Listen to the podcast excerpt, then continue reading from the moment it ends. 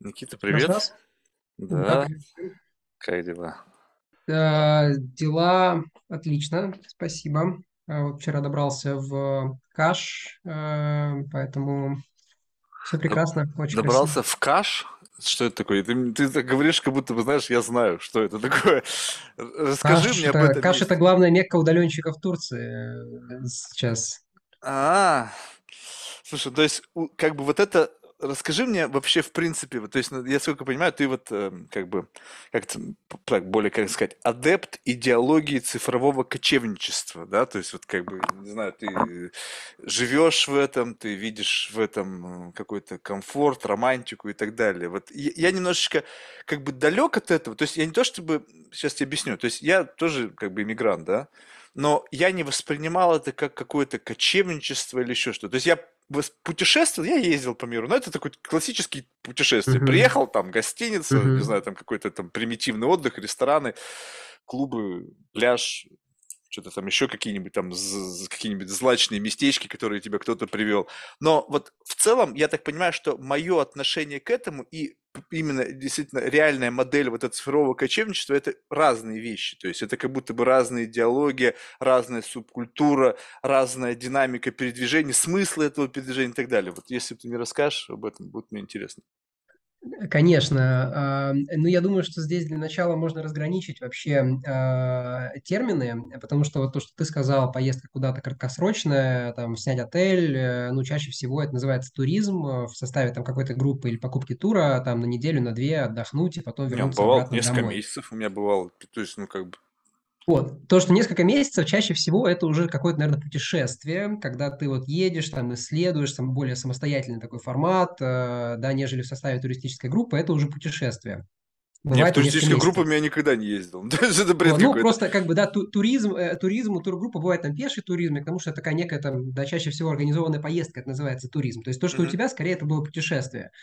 Вот, после путешествия есть штука под названием как раз-таки а, цифровое кочевничество или номадство, когда у тебя, ты отрываешься там прям на какой-то долгий срок, не обязательно полностью, от того, что ты называешь домом а, или некой такой базой, а, и едешь, просто живешь по несколько месяцев э, в каком-то городе, по факту становишься там местным. А, Ну, для меня, наверное, идеальный срок э, кочевничества– это три месяца, но минимум месяц, просто потому что цифровое кочевничество, оно потому и цифровое, потому что чаще всего связано а, с тем, что у тебя есть какая-то профессия в digital е. А, да, не, не обязательно ты программист, потому что чаще всего говорят, там, цифровые кочевники– это прям айтишники-программисты. На самом деле там много маркетологов, всяких копирайтеров, э, дизайнеров, на самом деле кто угодно. Ну, чаще, ну, как бы вот ребят, которые там называют, там, какой-то йогой занимаются, или там фотографией, или там, не знаю, массажем, их ос- особо как бы цифровыми кочевниками не называют, но они сами себя иногда именуют. Но суть- смысл в том, что ты свою профессию возишь с собой, она в твоем ноутбуке, поэтому ты цифровой кочевник.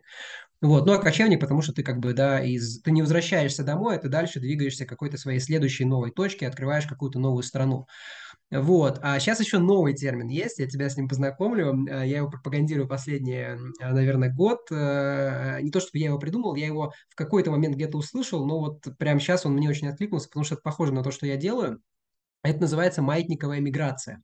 То есть это когда ты э, как маятник э, между там двумя или тремя странами по факту постоянно переезжаешь туда-сюда. А, например, в моем случае это Санта-Крус, Калифорния, то есть одна из точек моего маятника. Второй точкой была э, Россия, пока не, не начался этот весь беспредел в Украине.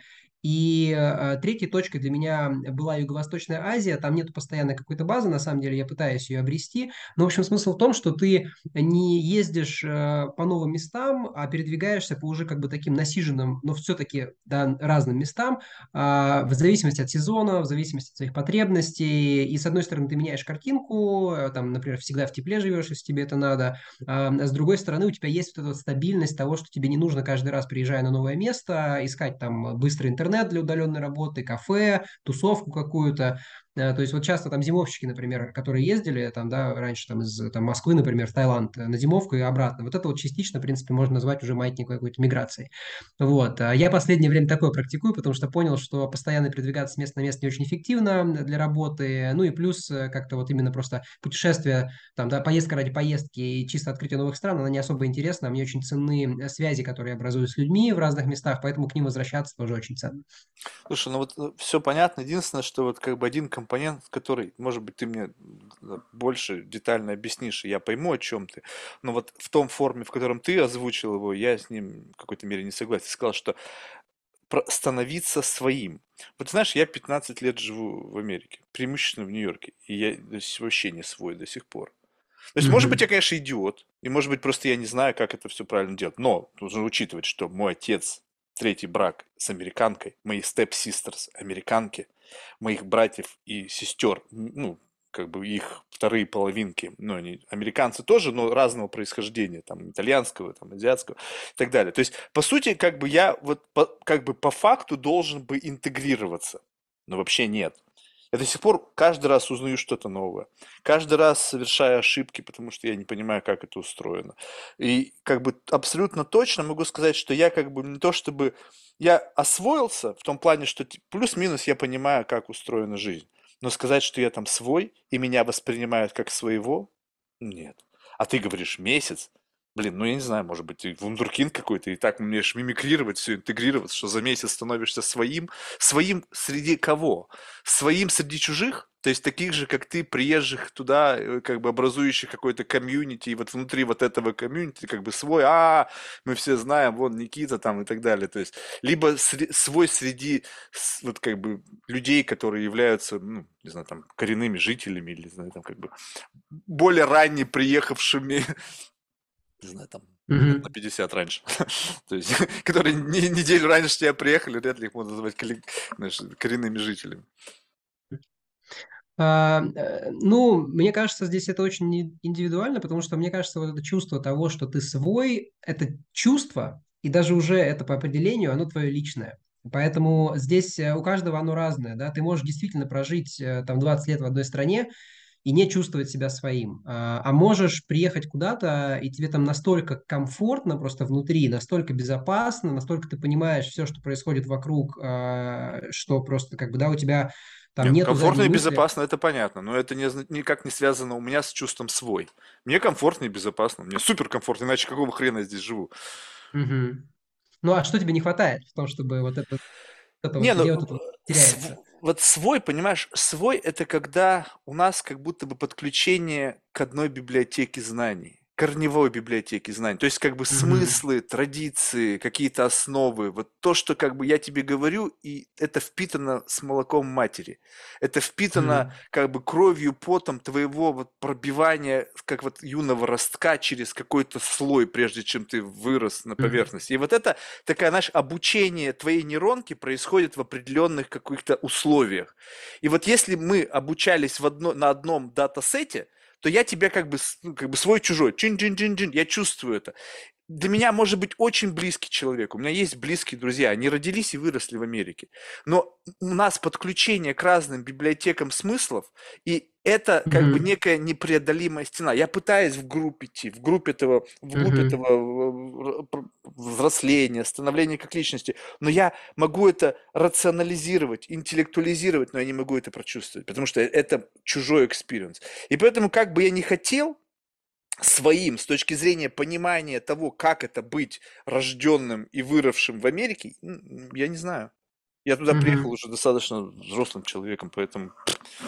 И вот это вот для меня свой-чужой, то есть как бы не, не ощущение комфорта, и ощущение там безопасности, это много где можно испытывать такие состояния, но вот именно своим, мне кажется, это значит, что ты э, что-то сказал, и как бы, а, да-да-да, я знаю, что это такое. Вот это вот Мгм. какое-то специфическое чувство, я не знаю, как это более внятно артикулировать. Ну, у тебя есть, у тебя есть группа, например, людей или тусовка, или комьюнити, где ты чувствуешь себя своим? Нет, нету.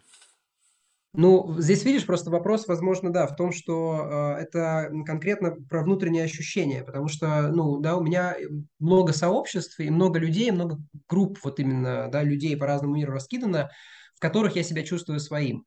И здесь, э, ну, например, как бы мы можем сказать, что там, да, вот э, там в России кто-то себя чувствует своим, потому что он там родился, а кто-то там родился и не чувствует себя там своим, особенно, например, потому что, да, политическая система на него давит, и он не может как бы целиком раскрыться и чувствовать себя в этой системе безопасности.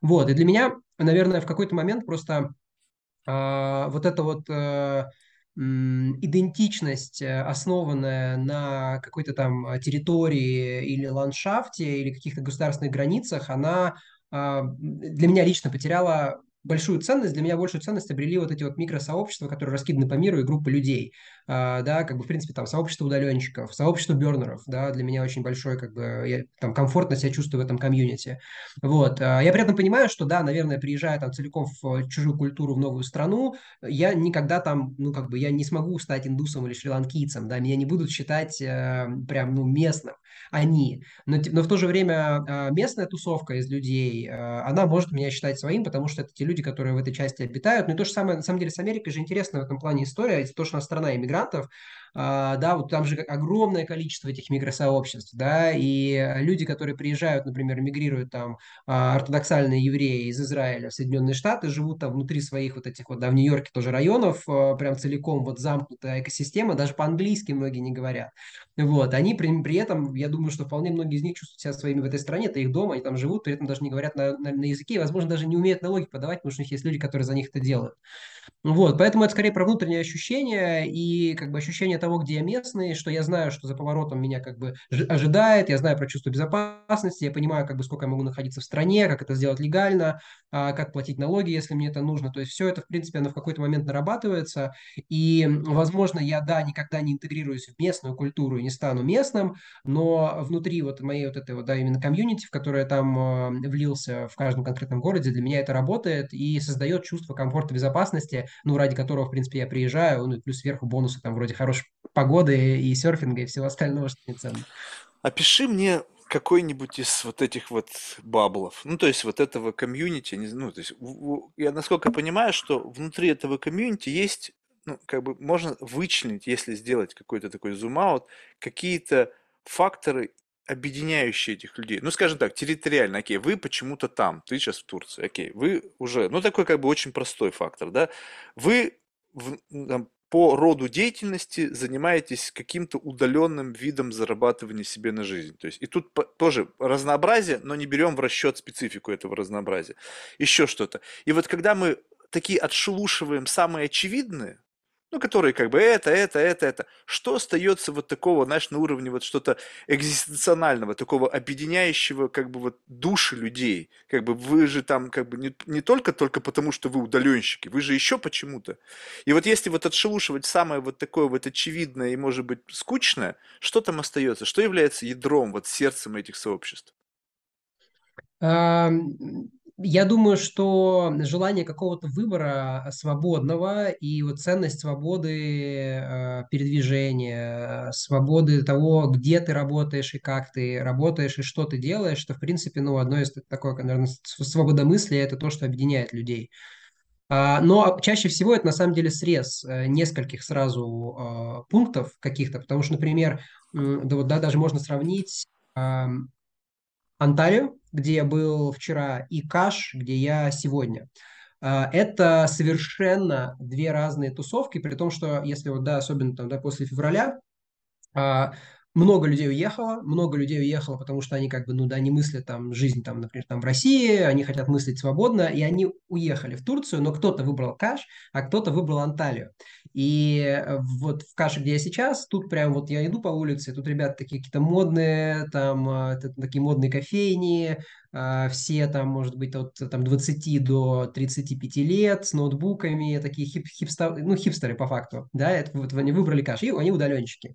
В, в Анталии, в Алании, где я вчера был, ну, допустим, Анталия большой город, Алания прям рядом, там как будто бы, вот по моему ощущению, я иду по улице, я вижу больше как бы какие-то семьи, а, люди постарше, а, многие такие, ну, немножечко как бы вот из э, Советского Союза как будто бы приехали. Э, То есть явно ценностный набор, он немножечко другой, да, они как будто бы больше про какое-то такое, знаешь, типа там потребление и какие-то там, ну, ну, такие, знаешь, такие более простые там удовольствия, нежели вот тебе нужно обязательно там какой-нибудь супер классный кофе попить и э, с ребятами там пойти в горы, например, сходить по, э, по горам, походить, То похайкать, есть, э, подожди, вместо подожди, того, подожди, подожди. лежать То просто есть, на пляже. то есть это не Вот. простое удовольствие, как ты называешь, ходить в горы и пить какое-нибудь изысканное кофе. То есть ты как будто бы делаешь р- р- развесовку, что люди, которые занимаются простым потреблением в рамках какого-то семейного их рутины, якобы у них более простые и приземленные удовольствия, нежели потребление кофе в компании хипстеров и потом совместный поход в горы. Не, ну слушай, а, просто смотри, разбираться в кофе, а, это ну, гораздо более сложно, чем просто пить кофе, да, можно так сделать. Или, например, пойти полежать на пляже, то есть, ну, пассивный отдых по, по факту. Все-таки в противовес активному отдыху и занятию спортом, а, ну, да, тоже это две, две совершенно разные вещи. И я как бы не пытаюсь здесь всех объединить людей, просто это, ну, по ощущениям, да, того, как вот находиться в этом городе, и это просто, ну, не чисто мое мнение, это я вот пообщался с людьми, и опять же, я вижу, что люди немножко как бы, да, сегрегируются и разбиваются на какие-то свои микротусовки. А, Кто-то любит, опять же, там, да, взять разные места вроде, а, например, а, там Таиланда или Гоа, туда люди много уезжают, которые там занимаются саморазвитием одновременно, да, у тебя опять же есть свобода мысли, плюс э, интересы в саморазвитии, они там едут на, на, на Панган какой-нибудь или на Гоа, и там на всякие ретритные центры, медитация, все остальное. Вот, здесь в этой части такого мало, потому что здесь вот, да, там, там да, больше там удаленка и какой-то гедонизм. Поэтому здесь это всегда набор Слушай, ну каких-то вот гедонизм, мне кажется, за гедонизмом нужно ехать в Париж. Вот там гедонизм. Манхэттен, Лондон, там гедонизм. А когда ты мне говоришь о каком-то... Извини, я был в, в Турции много раз. В Стамбул, так я вообще, наверное, раз 30 ездил. Но хаш Мгм. первый раз слышу. То есть получается, что... Понятно, что это говорит обо мне, обо мне, моей невежественности, неграмотности, ненасмотренности, ограниченности, неважно как. Но когда ты говоришь о гедонизме, я Мгм. сразу же, у меня какие-то мекки, там, гастрономическая мекка одна, Мгм. бам-бам. И она такая, может быть, клишеобразная. Но она действительно как бы не, не просто так образовалась в моей голове как некое клише. И вот Мгм. что меня в этом отношении как бы тут, я не знаю, поправишь ты меня или нет, что Мгм. вот объединяет э, как бы э, этих людей еще и тот факт, что как будто бы вы начинаете немножечко подменять понятия, и на самом деле можно быть цифровым кочевником, но на разных уровнях с точки зрения бытового комфорта. Можно Конечно. быть цифровым кочевником, проживая в top location в лучших мегаполисах и лучших точках мира. Можно Мгм. быть цифровым кочевником где-то там на, Га- на Гоа, там в какой-то непонятной, там, как это называется, там, Мгм. ашрам или кашрам, в общем, какая-то непонятная. То есть, я, мне просто недавно был чувак, он, значит, живет в каком-то в этом месте, я забыл, как это правильно называется, и, значит, посреди нашего разговора дын-дын-дын-дын-дын, Мгм. я говорю, что такое? Говорю, К обеду зовут. Я подумал, пиздец себе, представляешь, Four Seasons там или. Regis там, каком-нибудь где-то в фешенебельном месте, дын-дын-дын, на обед зовут. Я думаю, охренеть! Ну, как бы, и у меня вот в этот самый момент как бы возникает, что как будто бы сейчас это продается как некое очень такое, э, такое фривольное, свободное способ проживания жизни, но у меня, как человека, который прошел разные этапы своей жизни, это такой студенческий вылез на, в палатке. Вот как бы Мгм. это было романтично, в то время не было никаких цифровых гаджетов, я просто помню школьные времена, там кто-то на гитаре какие-то песни, там бардов, и думаю, блин, вот сейчас бы я туда хрен бы поехал. Но это было почему-то прикольно. И потом включился со временем возрастной гедонизм, и сейчас это Мгм. вообще уже не прикольно. То есть и, и этот срез, который ты сказал, это сегрегация возрастная, как раз-таки в Мгм. этом она и есть. Ты с женой и с ребенком, извини меня, уровень комфорта и безопасности должен быть другой. Отношение к жизни другое, потому что у тебя есть жена и ребенок. Когда ты один, когда у тебя похер, и ты можешь жить в студии, там бросить себе матрасы, как бы все пофиг, Мгм. как бы, знаешь, кто ты, что ты и как ты, конечно, ты можешь как ветер где угодно быть. Но если у Мгм. тебя больше денег, и ты можешь Мгм. то же самое делать, но на другом уровне, как будто бы это уже другая история. Но люди, же, находящиеся в этом слое, говорят, да не, нам это все не надо. Нафиг. Мы вот кайфуем, ветер в голов- волосах, там у нас все классно, мне не нужны ваши там э, топовые location ы, мне не нужны там ваши там какие-то пятизвездочные отели, я кайфую вот здесь вот. И тут как будто бы чуть-чуть фальши в этом есть. А можешь ли ты себе это позволить? Либо вы просто объединены тем, что вы зарабатываете, и этого уровня sustainability хватает, чтобы находиться в определенных местах, где создана инфраструктура для людей, находящихся на этом уровне финансового благополучия, который Мгм. вот именно цифровое кочевничество, вот скажем так, у него есть некая октановость. Ну, то есть сколько можно быть максимально цифровым кочевником и сколько из этого можно выхватывать, прежде чем ты перейдешь на другой уровень и как бы выпадешь из этой стаи. Он говорит, не-не, он уже не цифровой кочевник. Почему? Ну, блин, он там на MyFair в Лондоне живет, у него там уже все. Мгм. Как будто бы вот есть в этом э, смысл, либо я сейчас навыдумывал. Слушай, ну, э, это твое мнение, оно имеет Да, право на существование. я не А, утверждаю, что Я могу сказать, правильно. что цифровое кочевничество– это альтернатива традиционному стилю жизни, потому что оно как минимум позволяет тебе м, очень сильно оптимизировать э, свои расходы. И опять же, да, естественно, ты можешь жить в Нью-Йорке. А Если тебе нравится жить в Нью-Йорке, это классно. Но при этом, да, ты на аренду а, дома в Нью-Йорке будешь тратить, э, да, там, ну, там, двушку в месяц, там, да, это в минимум, если Ты тебе что-то будешь нужно. жить за двушку в месяц.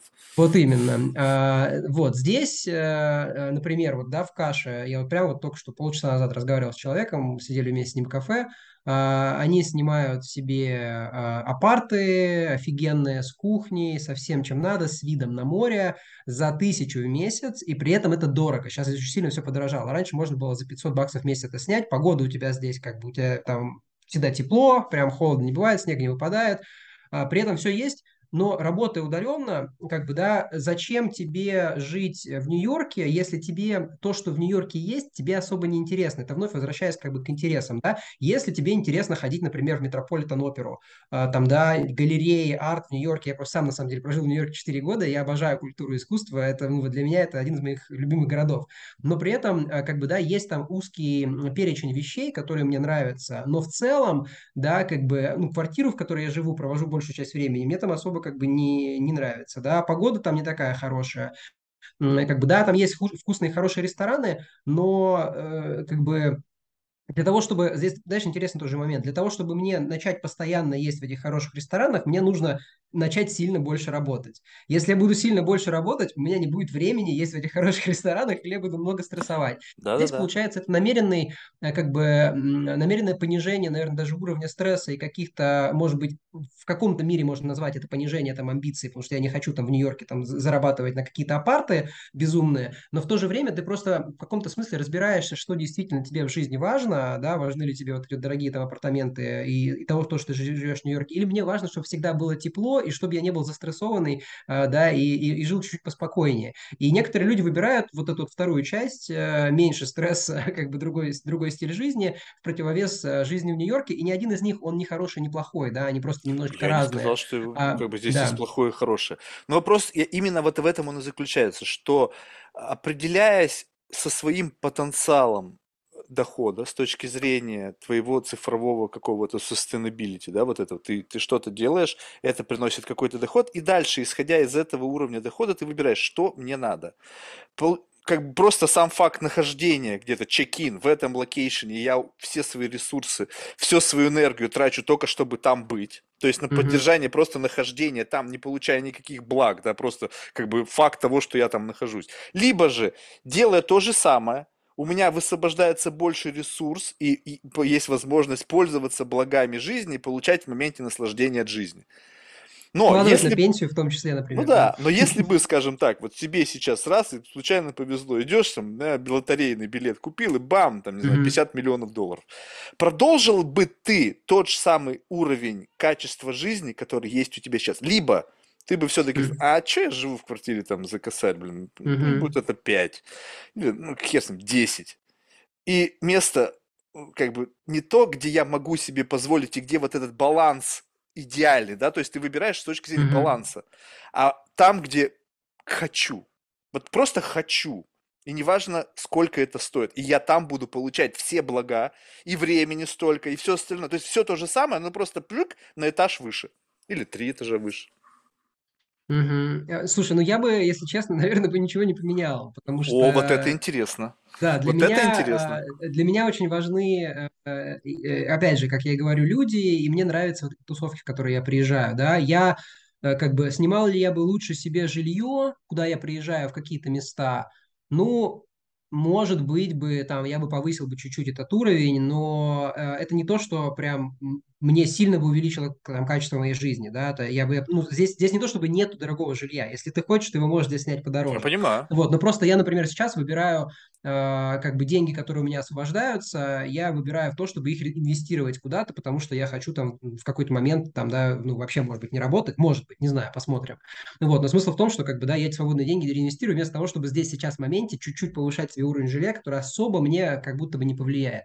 Вот, а в стиле жизни я остаюсь, и опять же, то есть, понимаешь, я здесь э, не ограничиваю себя в том, чтобы наслаждаться Нью-Йорком, потому что я каждый год в Нью-Йорк-то приезжаю, провожу там какое-то время, получаю то, что мне от Нью-Йорка важно, но большую часть времени и года э, я, э, да, свои, свои расходы там, да, планирую так, что как бы я живу в других местах, где сильно меньше эти косты, а все концентрировано в Нью-Йорке, приезжаю во время поездки. И здесь вот это, наверное, что-то для себя в какой-то момент понял. Я в Москве довольно долго прожил. А, но потом осознал, что мне на самом деле жить как бы вне Москвы и приезжать в Москву как турист и как бы, да, там вот получать то, что мне нужно от Москвы концентрированно там за там, месяц, например, мне гораздо комфортнее, чем а, постоянно жить в Москве и потом уезжать на две недели на отпуск куда-нибудь там в какую-нибудь теплую страну, а, потому что, опять же, это оптимизирует расходы. И это то, что мне вот как бы гораздо более ценно и нужно. Мне не нужно постоянно все это Москва, там музеи, опять же, те же, ну я же не хожу каждую неделю в музей, в конце концов. Вот, а, поэтому это тоже про то, что тебе нужно как бы вот в постоянном формате, и мне а, нужно немного другое, чем, наверное, жителям мегаполиса. Ну, я понял. Вот я, я житель мегаполиса. Я это, причем, знаешь, очень важный момент, что не, не каждый мегаполис, я считаю, ну, то есть, вот честно тебе скажу, может быть, я какой-то просто больной. То есть я, ну, не сказать, что много, потому что бывали у меня тут гости, которые там 100 стран побывали, блин, там 60, ну, я где-то был, короче, был, опять же, в очень клишеобразных mm-hmm. местах. И несмотря на то, что, допустим, Лондон это тоже мегаполис, по сравнению с Манхэттеном, для меня это не мегаполис, не та энергия. Ну, вот я просто, не, ну не то. Да, очень круто, mm-hmm. все очень классно, все очень там, помпезно и пафосно, но в целом что-то не то. И поэтому вот я рассматриваю это даже не наличие каких-то ресторанов, не наличие каких-то музеев, не наличие вот, а просто вот как бы, знаешь, вот есть вот места силы. Кто-то считает там Бали место силы, кто-то там, не знаю, Турцию, там, не знаю, там, не знаю, Индонезия в целом, там вулкан, который нахер всех уничтожил там несколько тысяч лет назад. Неважно. Ты находишь место, в котором каким-то образом ты подключаешься к какому-то непонятному чему-то, что вот как вот показывают в картинках, когда включаешь сотовый телефон, батарейка почему-то сама по себе, абсолютно ничего для этого не делая, заряжается. И со стороны это выглядит странно, как бы контрпродуктивно для обычных людей. На улице хаос, шум, кто-то называет это вонь. Я эту вонь обожаю. Я когда прожил год в Испании, был ковидный год, я уехал и тут задержался, значит, в Испании на целый год. То есть, что может быть лучше? Блин, вид на море, живешь на горе, замечательный дом, какие... ну, в общем, все круто. День сурка. В конечном итоге мне хотелось повеситься. Mm-hmm. Я приехал, вот шаг на Манхэттен, вдохнул вот этот вот запах, знаешь, там пакетов мусорных выставленных, да, да. Вот как, пакетов э, метро, которое там пышет из вот этого всего. Вот это все. А, я дома. Я дома. Вот что это? Хрен его знает. Я не, не могу это объяснить, но mm-hmm. именно не факт того, какой это город, там, какое у него население, какой у него там, не знаю, GDP, вот это все дела, похер. Путешествие ты как бы находишь какое-то свое место. И неважно, как, как, как оно наполнено, какая у него инфраструктура. Потому что действительно, если мне это понравилось, и я это чувствую, я не исключаю, что у кого-то то же самое чувство может быть в совершенно другом environment разряженном, более напряженном. Кто-то вообще там любит эти Азию, там Японию, где там ты, тысячи людей там. Я охренел. Я, ты представляешь себе, вот насколько вот туп человек, что я недавно, когда что-то смотрел население стран, я обнаружил, что в Японии 125 миллионов человек. Я просто охренел. Ну, то есть, как бы, когда ты помнишь, что в России там 145, да, в Америке там 300, в Японии 125, ты представляешь, какая там густонаселенная страна, это же охренеть. И, и вот это density, вот население, вот эта вот постоянная конкуренция, вот это все, это тоже, наверное, кому-то вот именно вот это доставляет удовольствие. Кому-то доставляет вот это как бы абсолютно mm-hmm. разряженный environment, там океан, какие-то пальмы, жизнь в шалаше и так далее. Я этого не исключаю. Я просто, когда задаю этот вопрос людям, я говорю, опиши мне, что ты там, от чего ты там кайфуешь. Вот я тебе плюс-минус описал, что вот мне понравилось, и ты как бы, будучи там, живя там 4 года, ты уловил это. И почему-то мне это кайф. Вот тебе, Мгм. когда ты находишь место, где тебе вот абсолютно комфортно, вот что это за чувство? К чему ты подключаешься? Как эта вот батарейка наполняется? За счет чего? Хороший вопрос, действительно. М, Оно сто процентов есть, я с тобой разделяю вот это вот э, какое-то такое, да, сложно описуемое ощущение того, что ты вот на своем месте и прям как бы качает, да, какой-то поток начинается, прям оно действительно есть. И действительно разное. У меня в каких-то городах оно включается, в каких-то нет, и причем иногда меняется. Я вот, например, а, раньше, когда в Стамбул приезжал, у меня такое было, но я был в Стамбуле коротко на пересадках. Сейчас я снова приехал в Стамбул, был там две, две недели назад, и, а, и вот оно как-то поменялось почему-то. Я понял, что вот больше обрубили что-то, да, шланг выткнули из, из розетки. Вот, что-то поменялось.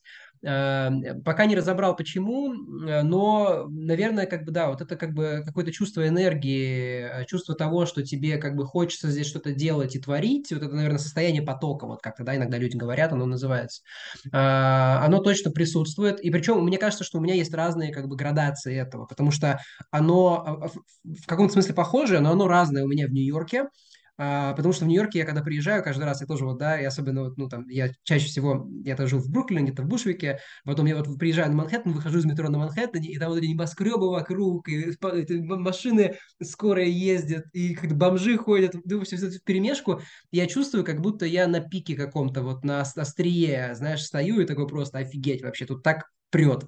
Вот. А на Шри-Ланку я приезжаю, и там знаешь, как бы там, как у бабушки в деревне, там тоже есть вот это вот как бы чувство внутреннее классное, но там э, какое-то чувство, оно больше про какое-то спокойствие, что ли, и тебя так при- прибивает немножко к земле, и ты думаешь, блин, как бы вот поеду сейчас э, посерфлю лучше, вместо того, чтобы рабочую задачу закрывать, как бы, но все равно вот это вот чувство, оно где-то внутри присутствует. А, мне кажется, что здесь просто есть ну, во-первых, как бы, да, если это место, в котором ты уже был, то у тебя определенно связаны с ним какие-то уже там, да, воспоминания, какая-то как бы энергетика, ну, да, и люди какие-то, встречи, может быть, потому что, ну, я в Нью-Йорк-то тоже езжу там, типа, с 12 года, а еще да, не до того, как жить там стал, туда приезжал, и мне там было классно, вот, а, и на Шри-Ланке тоже, да, вот я уже там, ну, то есть в начале, наверное, в первую поездку у меня такого чувства нет, оно, оно, оно как бы чуть появляется постепенно, потому что ты набираешь вот тех вещей, которые тебе, в принципе, в жизни важны, а, в, этом самом месте, и ты такой, блин, классно, вот, да, вот здесь я чувствую себя вот в этом потоке. А, И по-разному, да, в каждом месте. И, собственно, поэтому во многом для меня кочевничество является моим, вы- моим способом, вот этим вот выбором, потому что э, мне и на Шри-Ланке классно по-своему, и в Нью-Йорке классно по-своему, но, но вот и того, и другого в одном месте сочетать нельзя, поэтому мне приходится туда-сюда передвигаться. Вот, ну как-то так. Слушай, понятно. Ну, то есть, получается, ты когда чувствуешь, что тебе ресурсно надо вот это состояние, ты помнишь его, ты хочешь, я хочу в нем Да. побыть. Оно меня Мгм. успокаивает, оно меня уравновешивает, ты едешь туда. Слушай, ну вот я просто замечаю, я как бы людей еще, у меня такая какая-то внутренняя классификация по частоте, ну, то есть, как бы скорость, вот твоя манера говорить, ты быстрый. Мне нравятся вот люди с быстротой, потому что за одну единицу времени больше информации принимаешь. Когда речь медленнее, более размеренная, то ты как бы за Мгм. тот же самую единицу времени получаешь меньше информации. И это такой какой-то внутренний внутренняя частотность, которая как бы говорит о твоем психо каком-то вот внутреннем типе, да, то есть вот какой-то более Мгм. быстрый. И получается так, что, возможно, действительно, когда вот я, я тоже как бы немножко быстрее, чем среднестатистический человек, но я не люблю замедление. Вот то, что ты описываешь страны, там, не знаю, Шри-Ланку, там, с их каким-то размеренным, ну, в общем, любое, где какой-то такой условно некий дзен и замедление, как бы в кисель, я почему-то в меньшей степени это люблю, потому что я постоянно борюсь с внутренним, как бы, попаданием в внутренний кисель. То есть я постоянно на стимуляторах. Мой мозг, он очень ленив. Ему только стоит сделать, как бы, вот какую-то паузу, и м, я вот, как бы, знаешь, как бы начинаю сваливаться в это состояние, я его не люблю, потому что наступает момент пус- опустошения. Не рождаются никакие мысли, эмоции вообще не... То есть в состояние овощи превращаешься. И поэтому я должен постоянно себя чем-то бомбардировать. То есть какой-то информационной херней, вот, не знаю, ну, назови чем хочешь, шум, там, не знаю, запахи, э, какие-то там небоскребы из этих, из каких-то каменных джунглей, люди, которые в какой-то состоянии, вот они в стрессе, не знаю, там, в какой-то энергии, на пампе и так далее. Я там попадаю, и как бы этот безусловный уровень какого-то стресса, он мне не дает сваливаться в кисель. Как только я там какая-нибудь очередная там дама, скажет, поехали там куда-нибудь там а Мексика, еще куда-нибудь. И вот ты, знаешь, там оказываешься, там как бы так постепенно, понимаешь, в какой-то... И думаешь, блин, ну что тут делать? Ну, come on, ну, ну просто скучно. И если не повезет тебе найти какие-нибудь свободные уши, ну просто кто-то, кто тоже заскучал, и вы как бы, о, все, ладно, выключаем, вы там живите со своими непонятными ценностями, мы будем жить, как бы приносим вот этот mindset друг другу и на нем как бы об друг друга карабкаемся. Поэтому вот я эти переключения, я не, не нашел альтернативной платформы. Вот ты сказал, что тебе и это нравится, и это нравится. А я пощупал разные способы, может быть, не все, но именно вот в этом состоянии я максимально себя чувствую в комфорте. И мне даже ради просто разницы почувствовать вот это вот состояние какого-то такого некого разряженности, мне почему-то туда не тянет. Ну, то есть, как бы, зачем? Я с этим борюсь, а ты, получается, как бы и тут кайфуешь, и там кайфуешь, и тут вызывает некую зависть. Потому что Но, ты но, а можешь быть что, а уни- что будет, что универсальным. будет, если ты выйдешь из этого состояния комфорта? Вот это, кстати, самый а, а, какой-то парадоксальный для меня вопрос. Потому что когда мне люди говорят, надо выйти из состояния комфорта, мне кажется, люди, которые об этом говорят, они никогда не были в этом состоянии комфорта. Потому что это контрпродуктивно. Ты Мгм. обретаешь, то есть я не знаю, просто нужно понимать, о каком комфорте мы говорим. Комфорт– это состояние некого полного удовлетворения от происходящего. И зачем в здравом уме выходить из этого состояния? Зачем? Как бы кто-то говорит, что для того, чтобы ощущать вкус как бы того, что как бы у тебя есть, знаешь, как бы не, не становиться вот этим как бы зажравшейся свиньей, да, но это получается разный, вот услышь меня, можно делать шаг назад, чтобы довольствоваться тем, что у тебя есть, а можно идти Мгм. вперед и тем самым делать апгрейд. То есть, пон- понимаешь, да? Смотри, ты в комфорте. Мгм. О каком движении может быть речь идти вперед, если ты находишься в комфорте, и ты говоришь, Я что нет смотрю на движ- впереди идущих, как бы те, которые Но это, живут но на это, более это высоком уровне комфорта. комфорт. Не-не-не. м-м. И как бы вот в этом отношении, знаешь, как бы это как, вот представь себе, что ты, вот, вот ты представь себе, ты цифровой художник, и ты э, рисуешь метаверсы, и ты в состоянии создать мир абсолютно, который вот ты хочешь.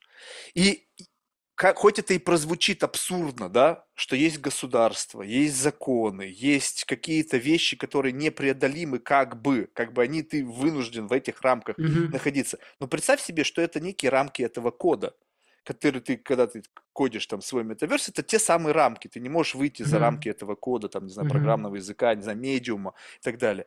Но ты как бы говоришь, окей, они есть, а все, что за ними, я сделаю так, как я хочу. И ты мастер, если ты профессиональный там программист, и твоя команда, вы можете написать любую себе реальность, да? Мгм. Но в реальном мире для того, чтобы воссоздать себе ту реальность, которую ты хочешь, тебе не нужен код, тебе нужны деньги. И за, со- за эти деньги ты можешь создавать себе реальность такой, какой ты хочешь. Вот прямо реально. Окружать себя людьми, какими ты хочешь. Вот представь себе, давай сейчас просто эксперимент. Вот с кем бы ты очень хотел бы сейчас провести время? Не знаю, чем там увлекаешься, выпить, покурить кальян, покурить травы. Ну, не знаю, просто этот человек, и ты с ним в каком-то контексте. You name it, любой. Вот просто кто это? Жена моя. Блядь. Ну, ну окей, ну ты с женой тебе, ну как бы у тебя уже повезло, у тебя кайф. Вот за пределами этого. Просто какой-то человек, которым бы ты мечтал поговорить. Блин, Далай-Лама, блин. Ну, в общем, ну кто угодно. Ну, допустим, не знаю, да, пусть будет э, Далай-Лама, да. Вот. Вот теперь представь себе, что ты живешь в мире, как бы, что значит комфорт для меня? Это Мгм. значит, что я что-то хочу, и у меня Мгм. это есть. И путь от моего, как бы вот когда лампочка загорела, до реализации этой идеи, он очень короткий. Ну, То есть захотел, появилось, захотел, появилось. Вот, сегодня я хочу посидеть с Далай-Ламой и со Мгм. Снупдогом и курнуть вот в компании из трех. Блинкс. Ну, понятно, это будет не один день, какой-то arrangement, кто-то там будет, какие-то чеки будут Мгм. выписываться, невероятное количество. В конечном итоге это произойдет. Мгм. И вот оно. Вот оно ощущение, когда комфорт – это не просто бытовой уровень проживания, что у тебя большая квартира, большая машина, яхта, самолет. Не-не-не, это составные части проживания определенного experience а. И дальше уходит то, что ты создаешь мир таким, каким ты хочешь. Я хочу, чтобы было так. Я хочу, чтобы девушки все мне улыбались. Ты просто нанимаешь какое-то количество девушек, и они тебе все действительно улыбаются. Хотя ты вообще не заслуживаешь нисколько этой улыбки. Какая разница? Ну, понимаешь? И вот ты живешь в том мире, в котором ты просто создаешь, ходишь свой метаверс так, как ты его хочешь. И вот я вижу mm-hmm. людей, которые живут так, как они ходят свой метаверс mm-hmm. только в реальном мире, и я понимаю, что, блин, мне туда еще идти и идти. Слушай, очень интересная беседа. А, смотри, эм, значит, эм, это, это просто как бы немножко, мы просто, видишь, немножко на разных уровнях здесь э, разговариваем, да? Давай, я, помести меня на свой это... уровень, чтобы я понял. Вот, да, я просто пытаюсь, э, как бы, да, вот показать, с какой стороны можно тоже на это посмотреть. Uh, я, я хочу, например, uh, действительно там вот, uh, чтобы мне все девушки улыбались. Я могу заработать все деньги, выложить эти деньги на стол, мне все девушки будут улыбаться. А, и, соответственно, я могу достичь э, этого результата тем, что я заработаю деньги и заплачу деньги.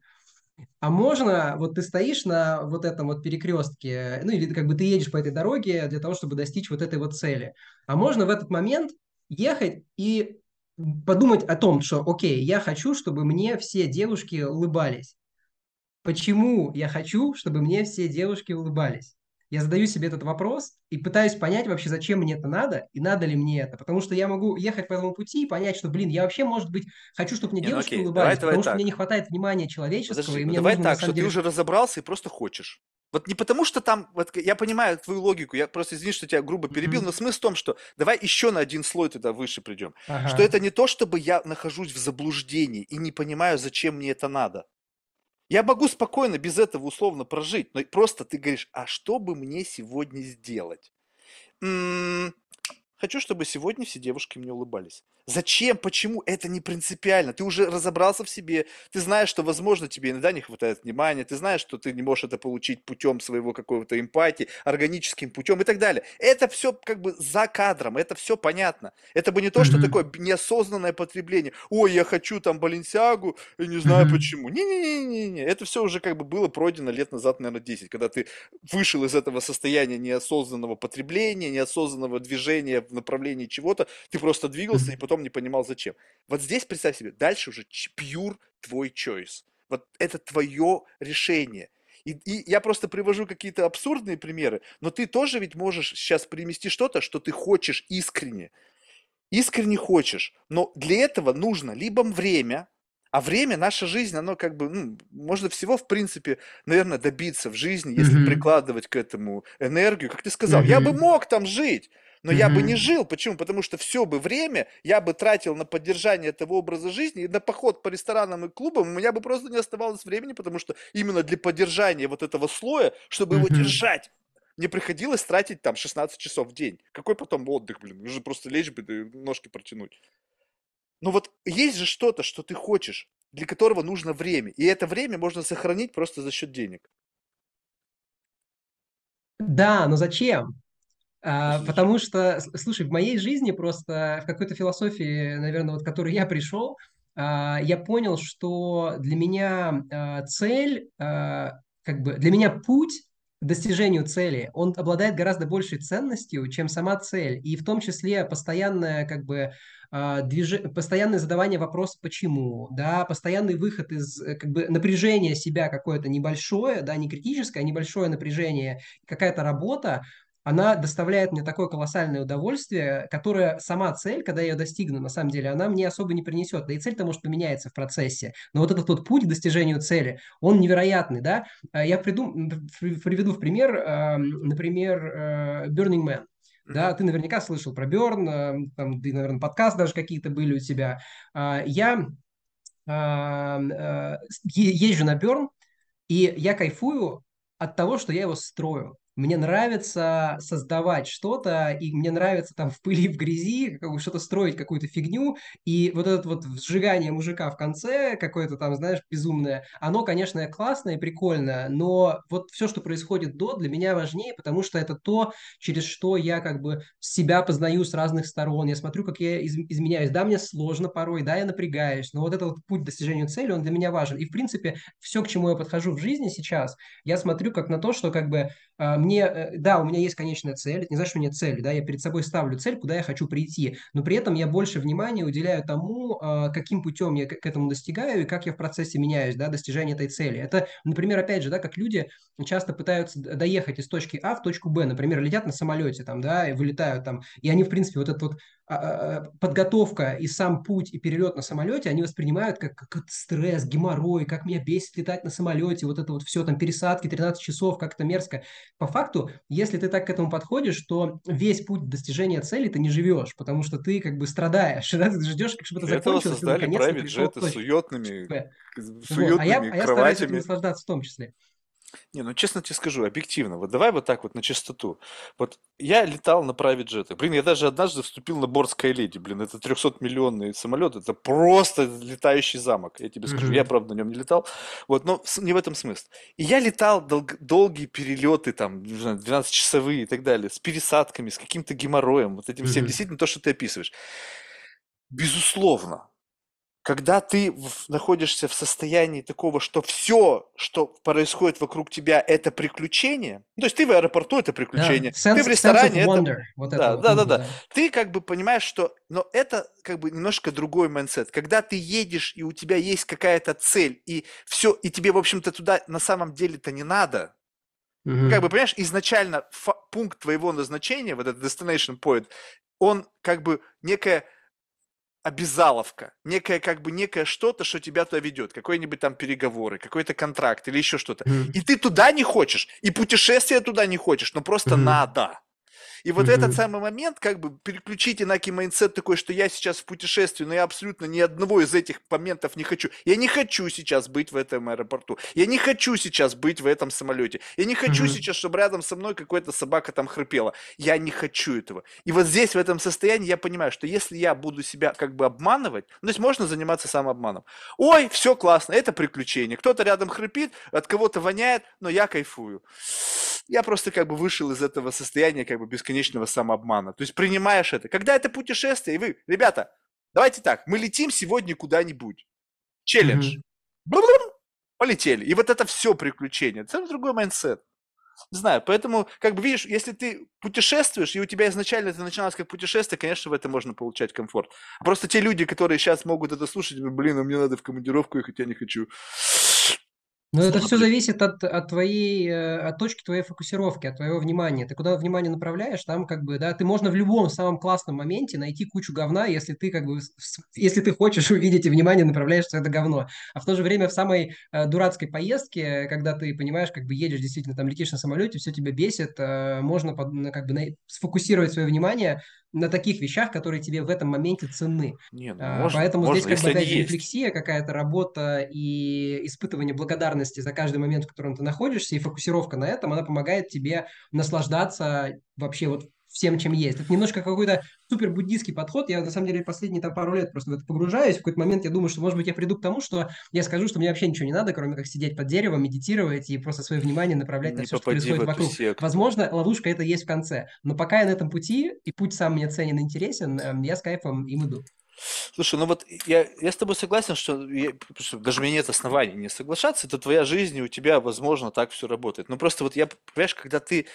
Это же все зависит от того, как экстремумы. Вот давай скажем так, что вот есть в жизни наши какие-то экстремумы. И Хм. вот эти экстремумы, они как бы как некие э, записи в нашей какой-то там библиотеке знаний, которые, которые ложатся в основу системы вот этого ценностного анализа. Ну, скажем так, ты можешь взять и сказать, что вот у тебя был какой-то самый лучший experience, самый лучший секс, самый лучший поход в ресторан, самое-самое лучшее условно какое-то. И пока что-то не произошло по магнитуде больше, это событие Мгм. ложится в основу твоей системы ценностей. И все остальное начинает сравниваться по, по- в этой системе координат. О, секс был, но не такой классный, как вот с ней. Или секс там, или бы там поход в ресторан был, но почему-то вот по моему вот ощущению, несмотря на то, что было хорошо, было хорошо, но мне бывало и лучше. И как бы и ты ждешь, живешь как бы в жизни, когда ты хочешь свой собственный максимум чуть-чуть сделать выше. Потому что когда ты был в том состоянии, скажем так, вот был в этом Мгм. состоянии эмоционального, какого-то вот, ну неважно какой контекст, Мгм. ты испытываешь определенную магнитуду каких-то внутренних колебаний. Но мне вот сейчас, ну вот так как-то кайфово. Но Мгм. бывало кайфовее, бывало менее. Да, я могу получать в моменте наслаждения от того, что я здесь был. Но это то же самое, что как бы посещать то самое место, где ты был, и представь себе, что ты уже там пять раз был, и каждый раз ты как бы пытался найти что-то новое, но в какой-то момент поиск чего-то нового там, где ты был, становится более энергозатратным, чем как бы само само пребывание. Ну, То есть ты настолько начинаешь фокусировку настраивать, чтобы хоть что-то отыскать, вот будучи максимально осознанным, ты пытаешься из, из прожитого много раз experience а найти что-то, что ты не видел, и это настолько ресурсно затратно, что потеряется смысл самого пребывания в этом контексте. Да, ну в этом-то и проблема. Если пытаться найти что-то лучше все время, то, то у тебя все время, ты все время сравниваешь с чем-то, и это как бы сравнение, это залог несчастья априори, принципе, а как же все познается в сравнении? То есть ты не, ты не человек, который не заинтересован в познании? Либо Нет, ты считаешь, это я, не, утверждение я, я не неверное? считаю, что все познается в сравнении, но как бы, но не, но не в гонке за тем, чтобы как бы, да, постоянно там, да, не знаю, там, получить какой-то более кайфовый опыт. Просто можно идти вот так, а можно идти вот так, да, Так можно, можно... наскучивает? М? Ты не думаешь, что это просто наскучивает? Ну, то есть, если идешь горизонтально, в какой-то момент все становится очень постным. Ну, то есть, ты как бы принял этот постный, ну, или классный. Ну, вот представь себе, сколько бы не было классно то, чем ты занимаешься, в какой-то Мгм. момент это превращается в какой-то механический набор проживания. И тебе нужно... Нет, ч- если у тебя, если ты живешь with sense of wonder и воспринимаешь все как что-то новое, как ребенок, да, вот смотри, дети, они все время в Сколько ребенку нужно времени того, от игрушки? Пять минут, ему игрушка надоела. А, да, Что же у него они с sense of радостью, ис- wonder? Что он с одной игрушкой всю жизнь живет? исследуют все вокруг. Им игрушка надоела, они идут как бы исследовать все с другой стороны, и они не то чтобы как бы одна игрушка лучше другой, у них разные опыты. Один тактильный опыт, да, другой как бы звуковой, третий зрительный, да, это разные, в принципе, системы познания мира, и здесь э, как бы не обязательно лезть вперед по одной и той же лестнице, можно с разными системами познания мира э, идти работать, и плюс э, можно на себя самого смотреть вообще в том, как ты э, внутри этого находишься опыта, да, что у тебя внутри происходит, э, да, как вообще, как ты меняешься в- во всем этом процессе. Вот, и вот это интересно. А там можно исследовать вообще бесконечно, когда внутри себя Не копаешь. думаю, что бесконечно. Вот смотри, вот ну давай сейчас возьмем просто, чтобы от абстрактного к чему-то более М. конкретному. Вот, э, скажем так, в силу того, что ты уже изначально у тебя смещен фокус, что ты Мгм. как бы подмечаешь свое собственное, то есть ты не просто проживаешь, ты еще внутрь себя заглядываешь, как ты в этом моменте Мгм. оцениваешь происходящее. Нравится, почему нравится, как нравится, что значит вообще в принципе нравится и так далее. То есть ты вот находишься постоянно в различных таких фокусах внимания. То есть такое ощущение, что в моменте в этом как бы метаверсе есть такие виртуальные камеры, которые с фокусом на разные аспекты пробывания Мгм. тебя в этом Мгм. конкретном контексте. И, и ты отрежиссировал это все, то есть как-то настроил, как-то постепенно новые камеры подключаешь, на что смотреть, где фокус, какие зоны там, на какие чакры там смотреть, ну я уж так фантазирую. И это работает теперь идеально, ну плюс-минус той модели идеальности, которую ты можешь себе представить. И вот попадаешь ты в новый experience, новый environment, у тебя, не знаю, 5 минут, и ты понимаешь, где ты находишься. Как это на тебя действует, почему, что именно тебя триггерит, что тебе нравится, что тебе не нравится, sense of wonder твой, пожалуйста, он работает. Ты как бы все, вот это, ты как бы выпил этот коктейль до дна. Шлюп! Чашка пустая. Ты говоришь, ну окей, понятно, что дальше? Она просто И- очень быстро начинает работать. То есть ты как будто бы вот, как бы, это может быть поначалу кажется медленно. То есть ты поначалу коктейльчик медленно пьешь. Теперь, когда ты научился, ты попадаешь в environment, понимаешь, что в нем самое крутое.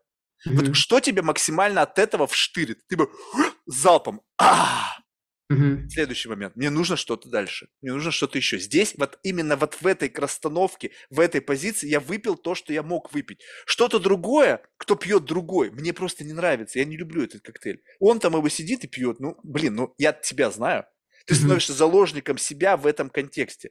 И как бы ты, получается, что, что для того, чтобы испытать другое удовольствие, ты должен твою систему ценностей, как вот и дай мне, Никита, свою систему ценностей, вот Мгм. эту настройку своих вот этих камер и центров удовольствия, дай мне ее как некую модельку, я ее на себя одену и тоже кайфану от того, что кайфуешь ты, и у меня теперь будет два в одном.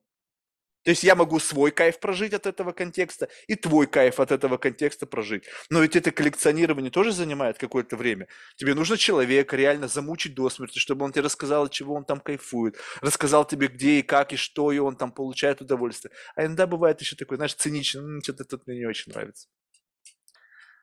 И вот как? Как ты можешь кайфовать от чего-то постоянно, от чего ты уже все полностью испил? А, Слушай, ну, во-первых, э, как бы э, я, наверное, не, не дошел до какого-то такого уровня познания, который идет дальше за тем, чтобы понимать э, и целиком разобраться в том, что происходит внутри меня. А, да, то есть я, например, 10 лет назад я был совершенно другим человеком от того, кто есть сейчас, да, я вообще не понимал, как работают мои эмоции, триггеры, как бы, да, вот как бы, ну, у меня были отношения гораздо менее а, здоровые, чем сейчас и с людьми, там, и с партнером, и, и все, все остальное. И мне в той точке находясь, а, видеть себя текущего, я просто не мог, в принципе, представить, что такое возможно, потому что у меня мой, как бы, фокус зрения, он был ограничен, и я не видел, что вокруг есть что-то другое. Сейчас э, я как бы на другом уровне нахожусь, у меня все еще есть фокус как бы вот в текущем уровне, я понимаю, что мне нужно, я понимаю, куда я двигаюсь, я понимаю, куда я как бы хочу прийти, да, к некой там гармонии внутри себя, но э, я теперь четко осознаю, что, возможно, вот, вот ту точку, которую ты сейчас описал, я в какой-то момент приду, и, э, скорее всего, там будет какая-то дальше следующая точка, к которой нужно будет двигаться дальше. А, да, я просто ее сейчас Это не как вижу, потому что фрактал. Приближаешься, и потом блик, вот, и что-то снова большое. да, да. Это как Вселенная, понимаешь, Вселенная, она бесконечна, как если ты отдаляешься вверх, так и если ты внутрь опу- опускаешься до каких-то там этих протонов и еще даже глубже, просто мы их еще даже не видим. У нас нет способа по- вот этого как бы анализа такого достаточно глубокого. Но а, путь к достижению этого анализа, если ты концентрируешься на нем, э, мне кажется, что вот это классно и интересно, нежели то, что ты прям вот, да, так, такой, что вот я достиг, теперь я здесь буду сидеть дальше. Подожди, так вот в этом-то и фишка. Ты понимаешь, что вот представь себе, что, опять же, тут нужно правильно понимать, я, возможно, заблуждаюсь. Может быть, я сам себе что-то нафантазировал. Ну, то есть, как бы, ну, может быть, я создал себе некую психологическую реальность, в которой как будто бы я сделал некий шаг вперед от того, что сейчас в среднем по больнице называется некой осознанностью. Я мог это выдумать, то есть сам себе наврать. Но почему-то, видимо, в силу того, что я рано начал психоделики, рано начал самостоятельную жизнь, блин, ну реально, с 14 лет, ну come on. Люди говорят, что вот, я наконец-то понял, что надо жить в 30. Я говорю, слушай, я это понял в 14. Ну, то есть, как бы, просто может быть, каким-то образом совершенно случайно совпало, что я вышел на эту дорогу раньше, и, соответственно, я просто давно на ней, и, может быть, я иду медленнее, чем все, но в силу того, что есть просто десятилетия этого пути, я пришел чуть-чуть как будто бы дальше. И вот то, что сейчас описывается, я уже просто как бы смотрю на это не так, как оно, вот как бы радуйся всему, радуйся моменту, радуйся всему. Я говорю, окей, я понимаю, о чем ты говоришь, что в принципе, если я захочу, я могу включить некий mindset. И как бы я начинаю видеть в каком-то пространстве то, что мне может доставлять удовольствие. И не видеть то, что меня досадует, не радует. Не, почему? Это не значит, что ты его не видишь, как бы. Это значит, что Ну, ты не, я просто просто его, как смещаю бы, фокус, но оно да, есть, но ты да, как бы не, не, нах- да, находишься под доминирующим воздействием этих факторов. То есть оно, верно, да, оно все всегда в моменте, оно есть все, и то, и другое, и пятое, десятое. То есть ты И как бы, эмоции твои тоже есть по отношению ко всему к этому. Просто все, ты да, ты выбираешь, просто да, калибруешь, что, на чем, на чем я сегодня сижу. Я сижу Мгм. сегодня на этом. А теперь представь себе, что как бы ты идешь как будто следующий шаг, и ты говоришь, окей, теперь я понимаю, что и то, и то есть, и как бы вопрос моего переключения, он вообще на самом деле никакого значения не имеет. То есть я вдруг с чего-то решил, что если я буду в фокусе на этом, то я буду себя лучше чувствовать, а, а убирая это, я буду себя хуже чувствовать. И как бы в какой-то момент это вообще становится неважно. Вот просто опускаешь полностью все это, там, как тебе кайфово, не кайфово. Ты понимаешь, что это такой, знаешь, самый некий обман. Ты как бы, ой, мне хорошо, мне хорошо, я в моменте, я чувствую, как волосы шевелятся, я чувствую море, море. Говоришь, окей, ну, я понял, ты тут, давай Мгм. шаг вперед сделаем, где это нахер вообще все не важно. Мгм. Вот, ну какая разница, ну ты сидишь на этой, ну как бы, знаешь, торчок на героине, а, а, вот э, восточная философия, а. Я говорю, понял, классно, кайфанул, давай шаг сделаем дальше, где это не важно. И ты оказываешься в некой такой, как бы, белой комнате, как в «Матрице», в такой в, в загрузочной Мгм. территории, где ты вправе выбирать. Ты можешь пойти в буддизм, не знаю, там, в- Ну, может быть, может быть, вот она нирвана, понимаешь? Может Нифига там, дальше знаешь, нирвана. как... Нифига это не нирвана. Это как бы вот то самый пустой холст. И теперь ты думаешь, блин, а что бы мне на нем нарисовать? И ты, и как бы в этот момент и абсолютно неважно, что ты рисуешь, какие-то ужасы, какую-то радость, какую-то абсолютно неважно что. Единственное, что меня ограничивает в этом рисовании, во-первых, сам навык рисования, сам навык создания какого-то контекста. Ресурсы, которые для этого нужны, потому что представь себе, вот, вот наш с тобой беседу, вот, вот мы сейчас с тобой условно сидим перед камерой, вообще я нереальный, ты нереальный, какие-то там сигналы двигаются. Представь себе, закрой глаза и представь себе идеальное место на Земле. Может быть, не на Земле, где-то в какой-то там непонятной каком-то месте. Да пусть на Земле так будет лучше. И ты переносишь нас с тобой в реальности на эту площадку. И мы с тобой как будто бы дополняемся энергией этого места, и наша беседа приобретает какую-то дополнительную глубину. Что для этого нужно? Да фигня какая-то. Тебе купить private jet, мне private jet, и нас туда отправить. Все. И как бы мы там. Вопрос денег. Но мы там. Не- И мы как бы получаем дополнительное удовольствие. Мы можем говорить, окей, мы с тобой типа осознанные, давай сделаем так, что мы представим себе это место. Теперь Мгм. эмоциональное представление о том, как это нас наполняет, подгрузим в наш текущий разговор. Как бы, у новый сэмпл. Как бы, знаешь, этот битрейт, мы теперь включаем это состояние. Ты его прочувствовал, сейчас я видел, ты закрыл глаза. Ты как бы представил себя там. Теперь это как будто бы битрейт. Бум-бум-бум-бум. Постоянно. Мы разговариваем, но он постоянно теперь есть. Бум-бум.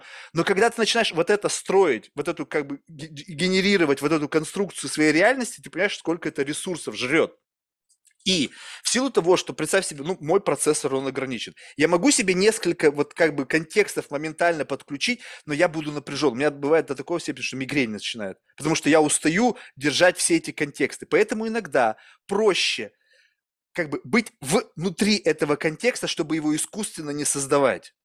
И высвободить энергию для чего-то, для, для дополнительной глубины. То есть, когда ты находишься в этом белом фоне, в белом шуме, то ты Мгм. сам создаешь эту картинку, ты ее рендеришь. И ты, в принципе, в состоянии отрендерить любую картинку. Вопрос, какое количество энергии будет жраться для поддержания реальности этой картинки. И вот тут как бы мышца, которую как бы ты тренируешь для того, чтобы у тебя вот эта вот нагрузка на твой процессор для поддержания вот этого некого, некой твоей нирваны, некого идеального места, где максимально э, раскрываются твои потенциалы, потенциал твоего собеседника, потенциал эмоций, которую ты хотел бы ощутить, оно как бы вот несет некую нагрузку, и я понимаю, когда люди более богаты, они могут себе отстроить это в реальности, и уже там, находясь, получить как бы памп за счет высвобождения. Как на компьютере ты фотошоп отключил, у тебя раз, и стало больше, меньше нагрузки на процессор. Нет, в смысле, причем здесь деньги? Они вообще никак не помогают. Ну как не помогают? Ну вот представь себе, вот я бы сейчас, допустим, хотел бы с тобой, знаешь, где быть? Какая-нибудь классная яхта.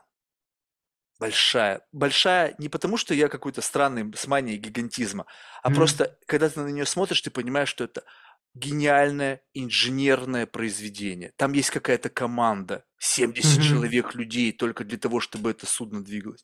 И вот мы с тобой на верхней палубе, где-то там невероятные просторы океана или моря, неважно, где мы с тобой находимся, да, сидим в каких-нибудь очень удобных креслах, в окружении каких-нибудь замечательных девушек, какой-нибудь приятной музыки, кто-то там танцует. В общем, какая-то такая атмосфера. Мгм. И продолжаем с тобой этот разговор. Какой-нибудь виски приятное разливается по телу. Не знаю, я косяк курю сто процентов. То есть вот э, и вот, вот и вот здесь вот, вот я могу держать этот слой. Я тебе его нарисовал. Вот держи его сейчас в уме. Но представляешь себе весь наш разговор держать вот этот слой в уме. Куда прикольнее быть там и как бы не держать его, он, во-первых, сенсорикой будет тебя наполнять, Мгм. запах, дуновение ветра, э, не знаю, там какой-нибудь аромат этих девушек, трясущиеся тела, там, ну, как бы это еще дополнительно раздражающий фактор. Я могу и это нарисовать в своей голове, но Ну это да, еще нагрузит но глобально сознание. зачем это нужно? Глобально это нужно тем, чтобы ты испытал какие-то эмоции, правильно?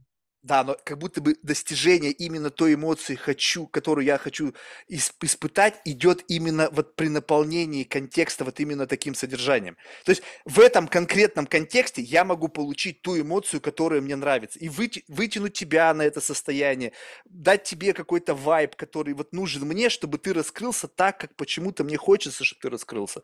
Либо ты, может быть, поместишь меня в какой-то вайб, в котором ты из меня как бы в- под воздействием этого контекста из меня выдавишь то, что как бы тебе хотелось бы выдавить от своего собеседника, не знаю, от общения, от получить эмоцию, которую ты хочешь получить. Ведь мы живем, по Мгм. сути, в поиске эмоций. Мы охотимся за Мгм. этими эмоциями. То, что ты делаешь, твои путешествия, твои э, как бы скитания по миру, это поиск эмоций. А, Да, А, э, смотри, как бы даже допустим, что вот это вот то, что ты сейчас описал, оно возможно а, как бы ну вот достижением там большого количества денег, что вот то конкретно вот в этой комбинации можно достигнуть только так. А, Допустим, а, но просто в мире как будто бы столько разных вещей, Разных конфигураций много. достигнуть, Да-да-да, я с тобой согласен. разными эмоциями, разные комбинации вот этих вот вещей, и, возможно, вот это достигнуть можно только так. Но они как будто бы не менее интересные вещи, которые ты можешь получить, просто пешком забравшись на какую-нибудь самую высокую гору Молодец, косяк молодец. Но понимаешь, вот в этом-то и фишка, что как бы представь себе, что есть вещи достижимые и условно недостижимые. То, что ты говоришь, Марк, ну ты же можешь, в принципе, выхватить какую-то эмоцию, просто тупо пойдя куда-нибудь в какой-нибудь обычный кабак, сесть с кем-то, и в принципе, и у меня такое тысячу раз было, я не, дам- ну, не буду врать, и я с другом на кухне в его крохотной квартире где-то там на окраине города выхватывал такие инсайты, что, знаешь, волосы дыбом стояли пять минут. И Да. как бы я этого не отрицаю. Но это я могу. Интересно то, что я не могу.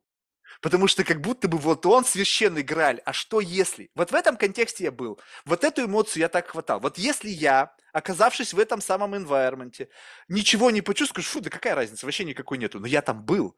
И вот, ну, в таких местах, которые я тебе описываю, и я тебе говорю, что это на меня лично, опять же, на меня лично оказывает Мгм. какую-то вибрацию, которая Мгм. дает мне возможность ощутить что-то принципиально новое. Оно может Мгм. быть немножечко, знаешь, эгоистичного. Я эгоистичен по своей природе. Оно немножечко такого, знаешь, монументального, э, как-то завязано власти, мускулинности. Вот как бы вот такое, знаешь, как будто ты создаешь идеальный коктейль. Вот представь себе, что ты можешь создать идеальный коктейль твоего идеального состояния. И ты добавил чуть-чуть этого, чуть-чуть этого, чуть-чуть. Ты знаешь себя.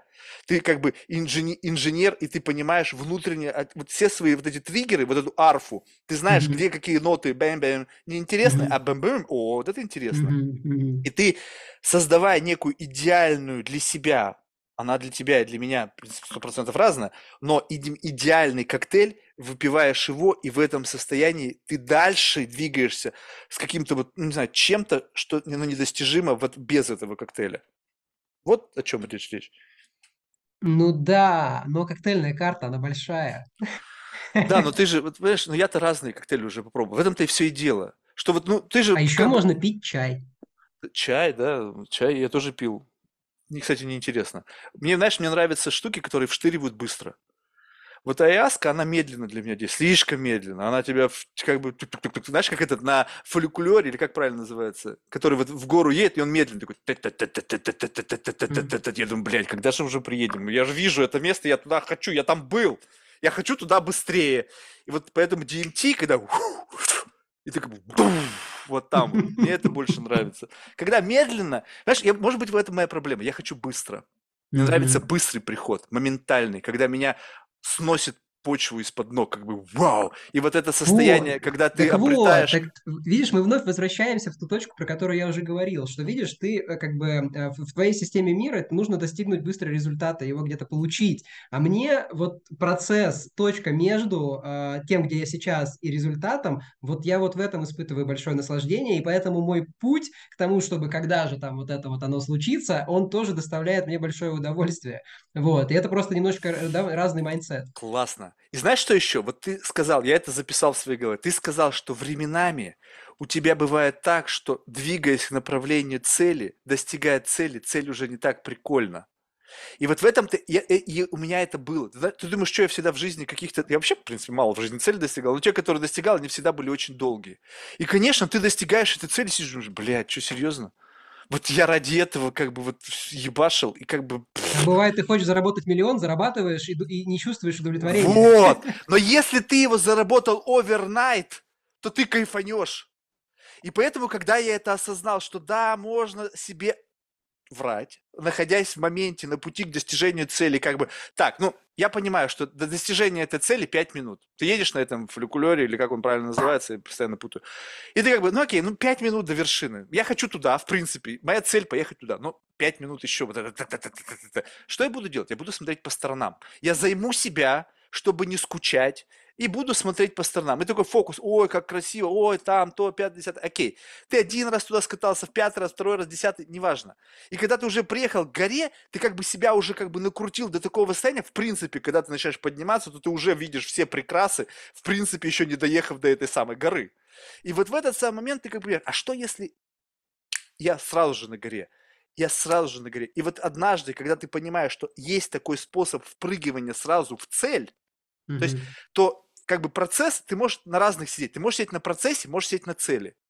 Процесс mm-hmm. тоже может быть, но как будто бы если ты достигаешь цели больше за единицу времени, ну, представь себе, за, у тебя был процесс длиной в полгода. В эти полгода ты наслаждался процессом, но цель была одна. А теперь запихни в эти полгода достижение шести целей. Зачем? Ну как? А, а ты ради чего эти полгода потратил? Почему у тебя эта цель была, просто ты на нее потратил полгода? Значит, для чего, для, для чего-то это зачем-то было нужно? Это как движение по ступенькам. Угу. Как бы ты делаешь шаг, и как будто бы достижение каждой цели, как будто бы тебе дает как бы некий подъем. Как бы правильная цель, классно. Неправильная цель, как бы dead но ты его отодвигаешь. Так, не туда, не туда, не туда, не туда. А, туда. И как бы вот, вот это постоянная какая-то вариативность чем больше у тебя проверка гипотез вот таких, которые тебя пампят, то есть, по сути, все это проверка гипотез. То есть, ты дошел до цели, надо мне было это или не надо. Получил от этого удовольствие, не получил. Какой ценой? Ментальный аудит, дебет, кредит, в ментальном долгу, в кармическом долгу, в каком-то долгу, нет, не в долгу, в профите. Окей, круто, значит, не зря. Дальше. И теперь, как бы, когда ты понимаешь, что это все именно так работает, вообще любая штука, абсолютно все работает в рамках вот этой модели ментального аудита. Что ты сделал для достижения этой цели? В долгу, не в долгу, в профите, в минусе. И поэтому ты понимаешь, что если я буду получать как бы быстрее результат, значит, я быстрее буду осознавать, правильно ли это, или ну, нужно мне это вообще не нужно, потому что я уже в моменте там. Ты сказал, что ты меняешься в процессе, естественно. Представляй себе, что ты как бы люди ставят себе цели, им тяжело, они начинают сопротивляться, они как бы прокачиваются, и к моменту достижения цели они уже вообще не тот человек, который начал этот путь. И может цель становиться неинтересной, скажи, а нафига это вообще все делал и так далее. Но если ты сразу в это впрыгиваешь, твое представление, как бы у тебя модель мира не рушится, ты получаешь то в самом первозданном его вот как бы желании. Я хочу и вау, и оно сразу здесь. Да, но смотри, возможно, ты лишил себя того, что в процессе ты как раз-таки э, вообще понял, нужна ли тебе эта цель. Ты ее достиг, но ты на самом деле не понял, нужна ли тебе или нет. ты хочешь сказать, что когда потому ты цель достиг, ты сразу не поймешь, надо тебе это было или нет? Не обязательно, потому что ты сразу же достигнув цель, ты садишься на иглу вот этого достижения целей. Ты, достигаешь одну цель, вторую цель. У тебя постоянно мозг начинает подпитываться а, вот этим, а, да, а, этим, что там у нас, серотонин, а, допамин а, от достижения целей а, постоянно. И тебе нужно прыгать от одной цели к другой. Собственно, поэтому вот этот Race и работает в, в всяких, финансовых там компаниях гигантских, мировых, и замкнутая эта система. Потому что ты постоянно садишься на иглу нового. Тебе нужно бомбардировать себя новыми Ты хочешь сказать, на игле нового не сидишь. Ты по всему миру таскаешься ради нового. Что ты ну, хочешь сказать, что у тебя другая игла? Да, но мне я в процессе передвижения с точки на точку я даю себе достаточное количество времени и пространства для того, чтобы понять, что мне это надо или есть. нет. И выбор есть. А, ты летишь на самолете, у тебя выбора нету.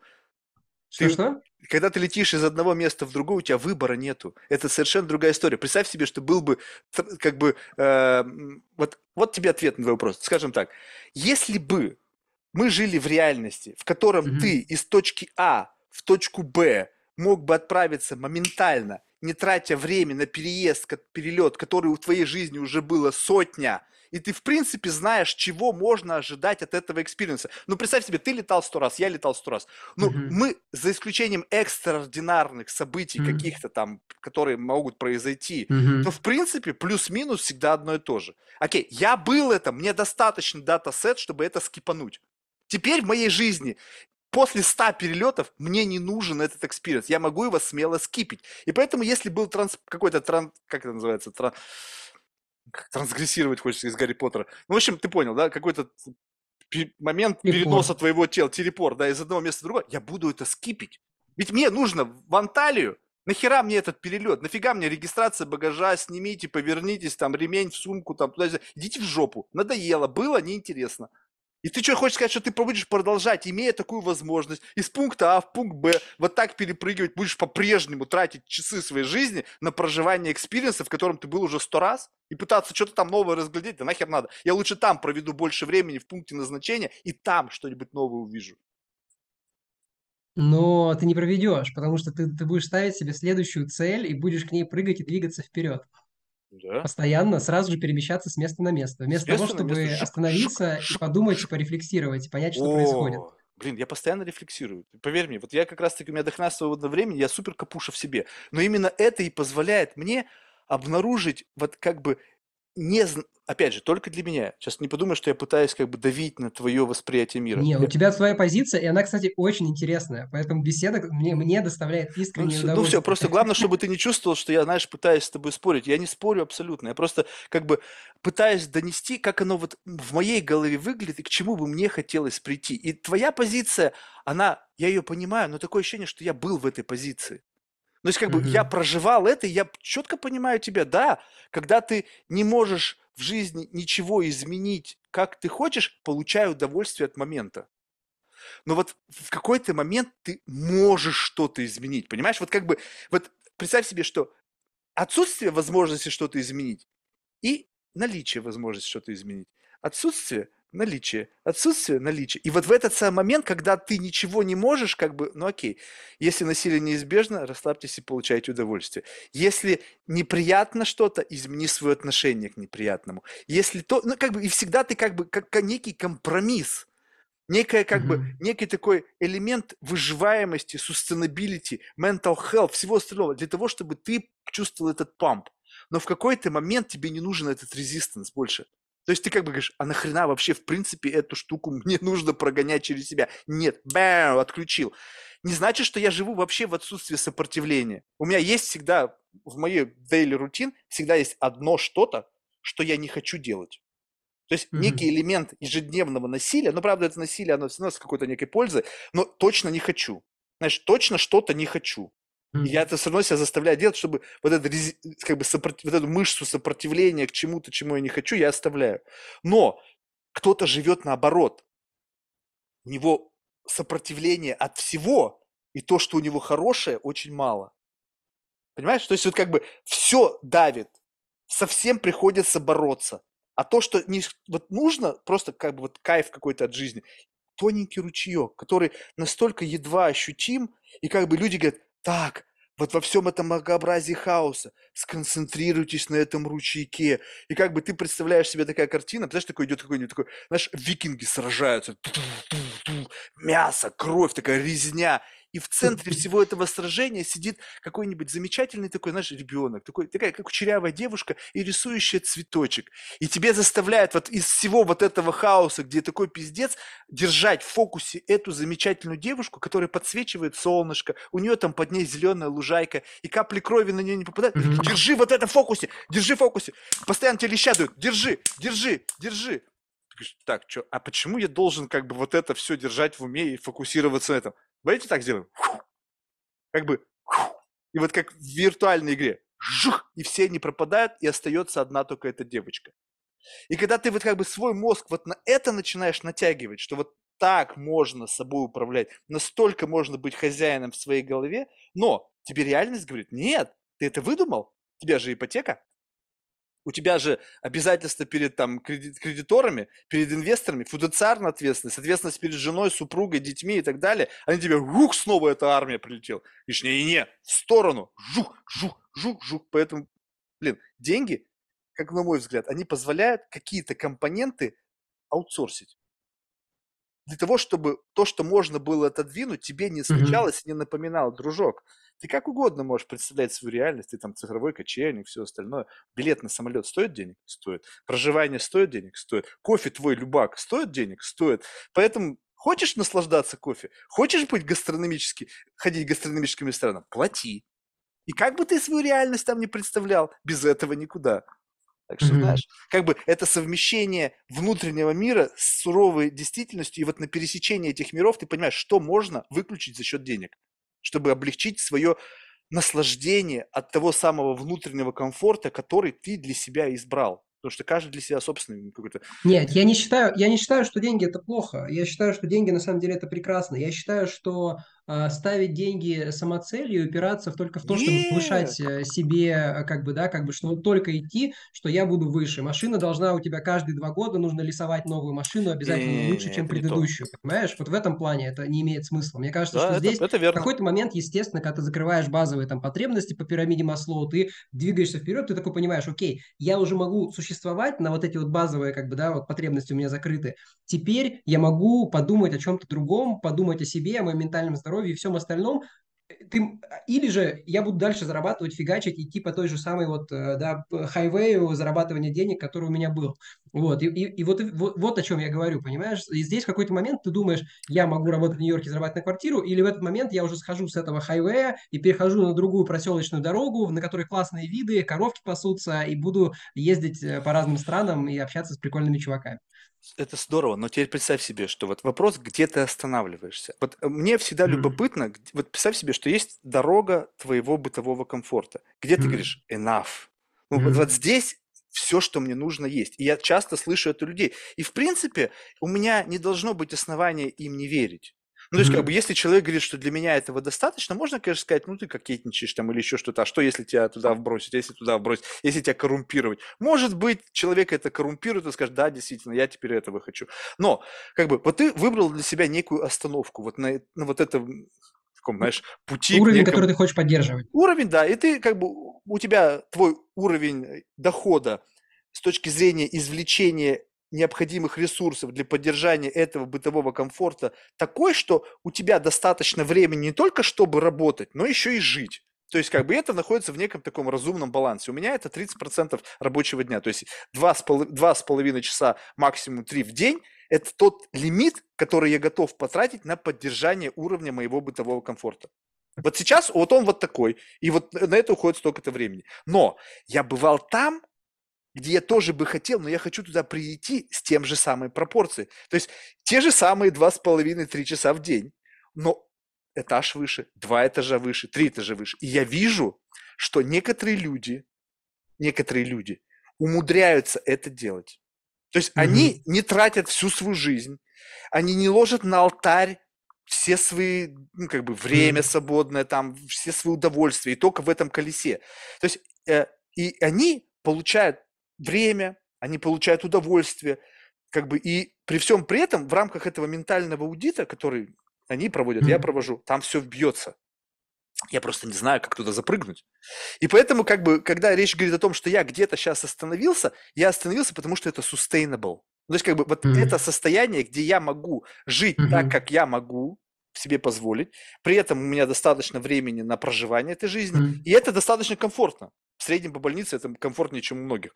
И, но это не значит, что там ничего нет лучше.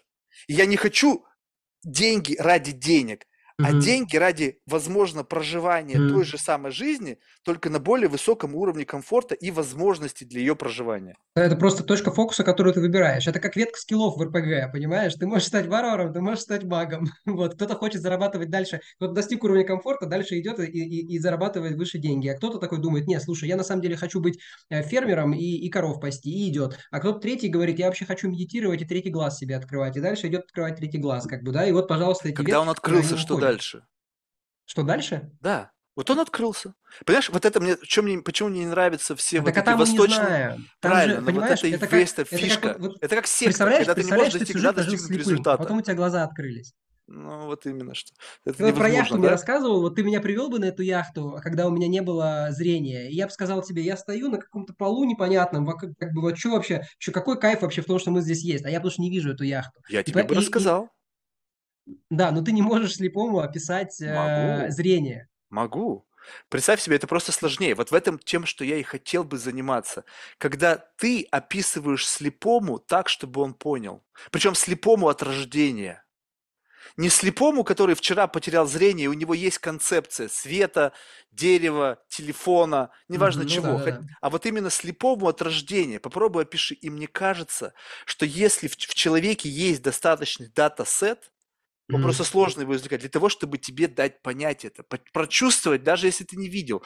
Да, мы будем пользоваться там, не знаю, там способом общупывания, об, не знаю, там каких-то там сравнений, метафор, которые в твоей голове есть. Это все зависит от того, что ты. Вот расскажи мне что-то. Это же как начинается? Представь себе, что я буду использовать не свои э, как бы плюсы, а твои. Я скажу, что тебе самое приятное. Представь себе у слепого человека спросить, что тебе самое приятное в жизни. И он тебе что-то говорит. И вот это используй как что-то, от чего ты будешь плясать, сравнивая это со своим приятно. И как бы давая ему вот это приятно постоянно, ты можешь человека научить как бы воспринимать реальность таково, какая она есть.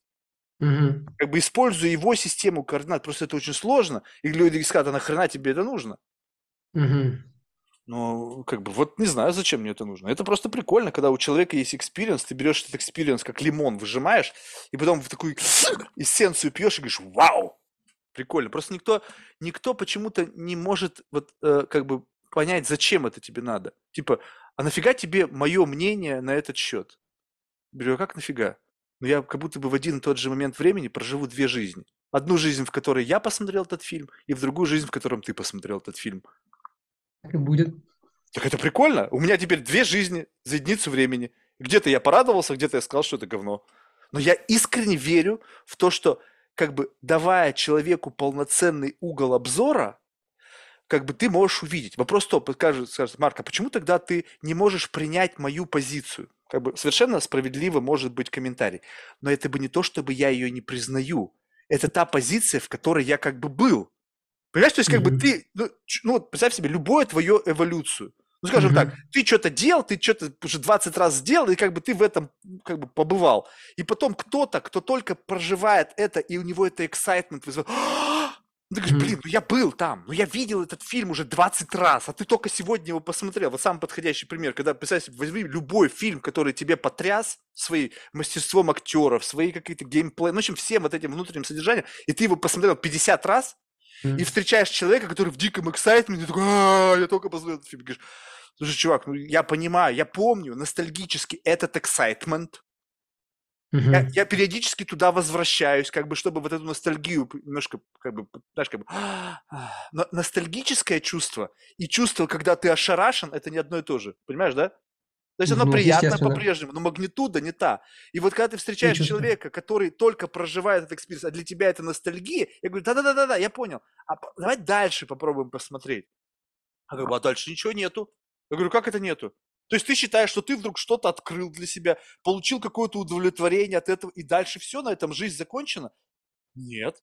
Там дальше еще следующий шаг. И я убежден, что я приду к следующему шагу, и кто-то сейчас, слушая меня, говорит, Марк, блин, come on, сколько раз можно об одном и том же? Мы этот фильм уже смотрели тысячу один раз. Понимаешь? Но когда кто-то приходит из позиции гуру, вот прямо гуру, называя Мгм. себя, начинает мне говорить о том, что я прожил, опять же, может быть, я заблуждаюсь, но прожил давно, я говорю, так, ты гуру, и ты как бы 20 лет в этом, или там 30, ты что-то какие-то практики, у тебя какие-то ученики, там Мгм. они там, какое-то Мгм. класство твое, Мгм. и ты мне говоришь о вещах, которые я прожил, и вообще не гуру совершенно, и вообще на самом деле так-то конченый неудачник по жизни. Я говорю, что-то тут не то. Понимаешь? Вот это как бы пугает. То, что как бы вот эти внешние ориентиры, которые у нас есть, они сбиты.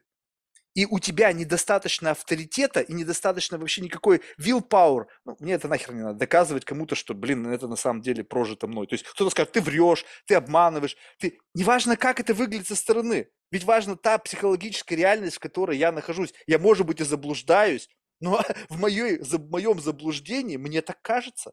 Не, подожди, а какая разница, э, ну, если ты это прожил, какое отношение, если ты это прожил и посмотрел этот фильм, какое это отношение имеет к тому, что я посмотрел этот фильм?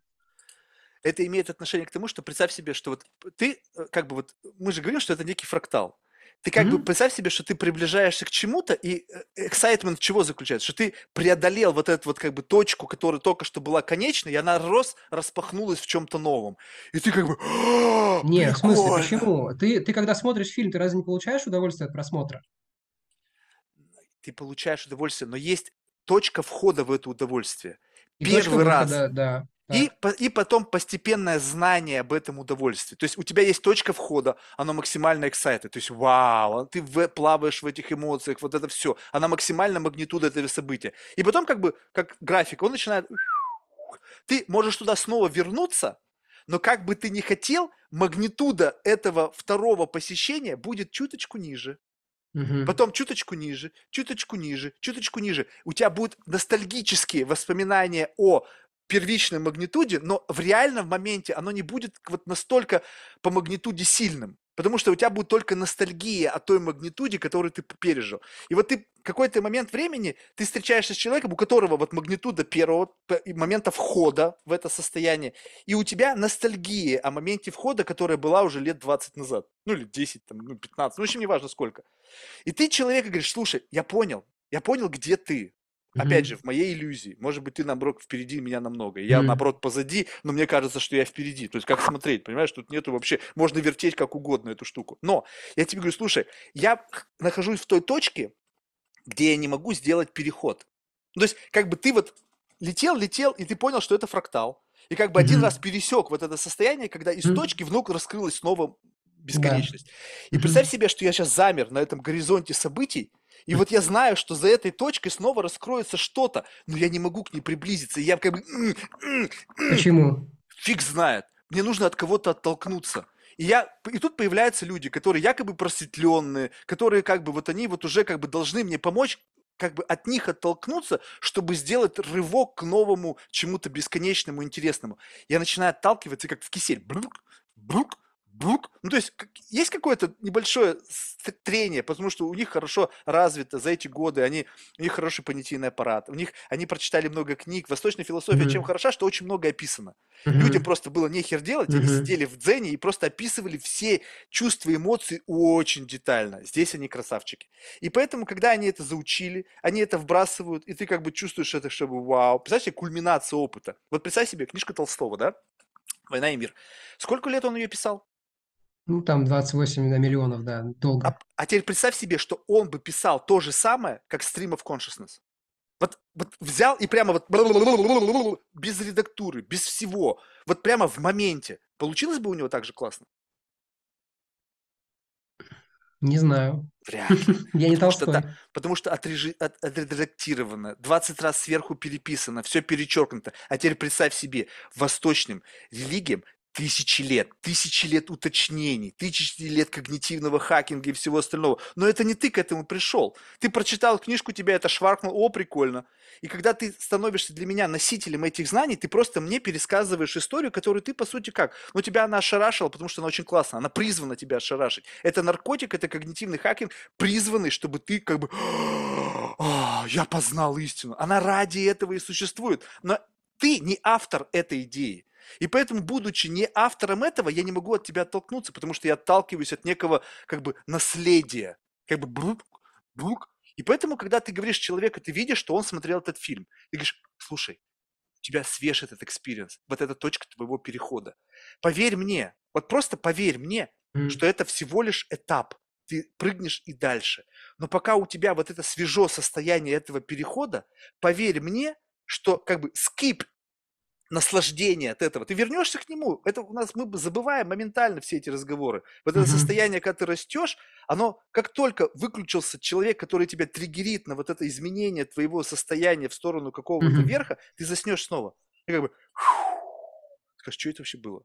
Оно отпустит моментально. Но я тебе говорю, карабкайся со мной. Поверь мне, что забудь о проживании. Дай мне леверидж, чтобы от тебя оттолкнуться, чтобы сделать этот движок вперед.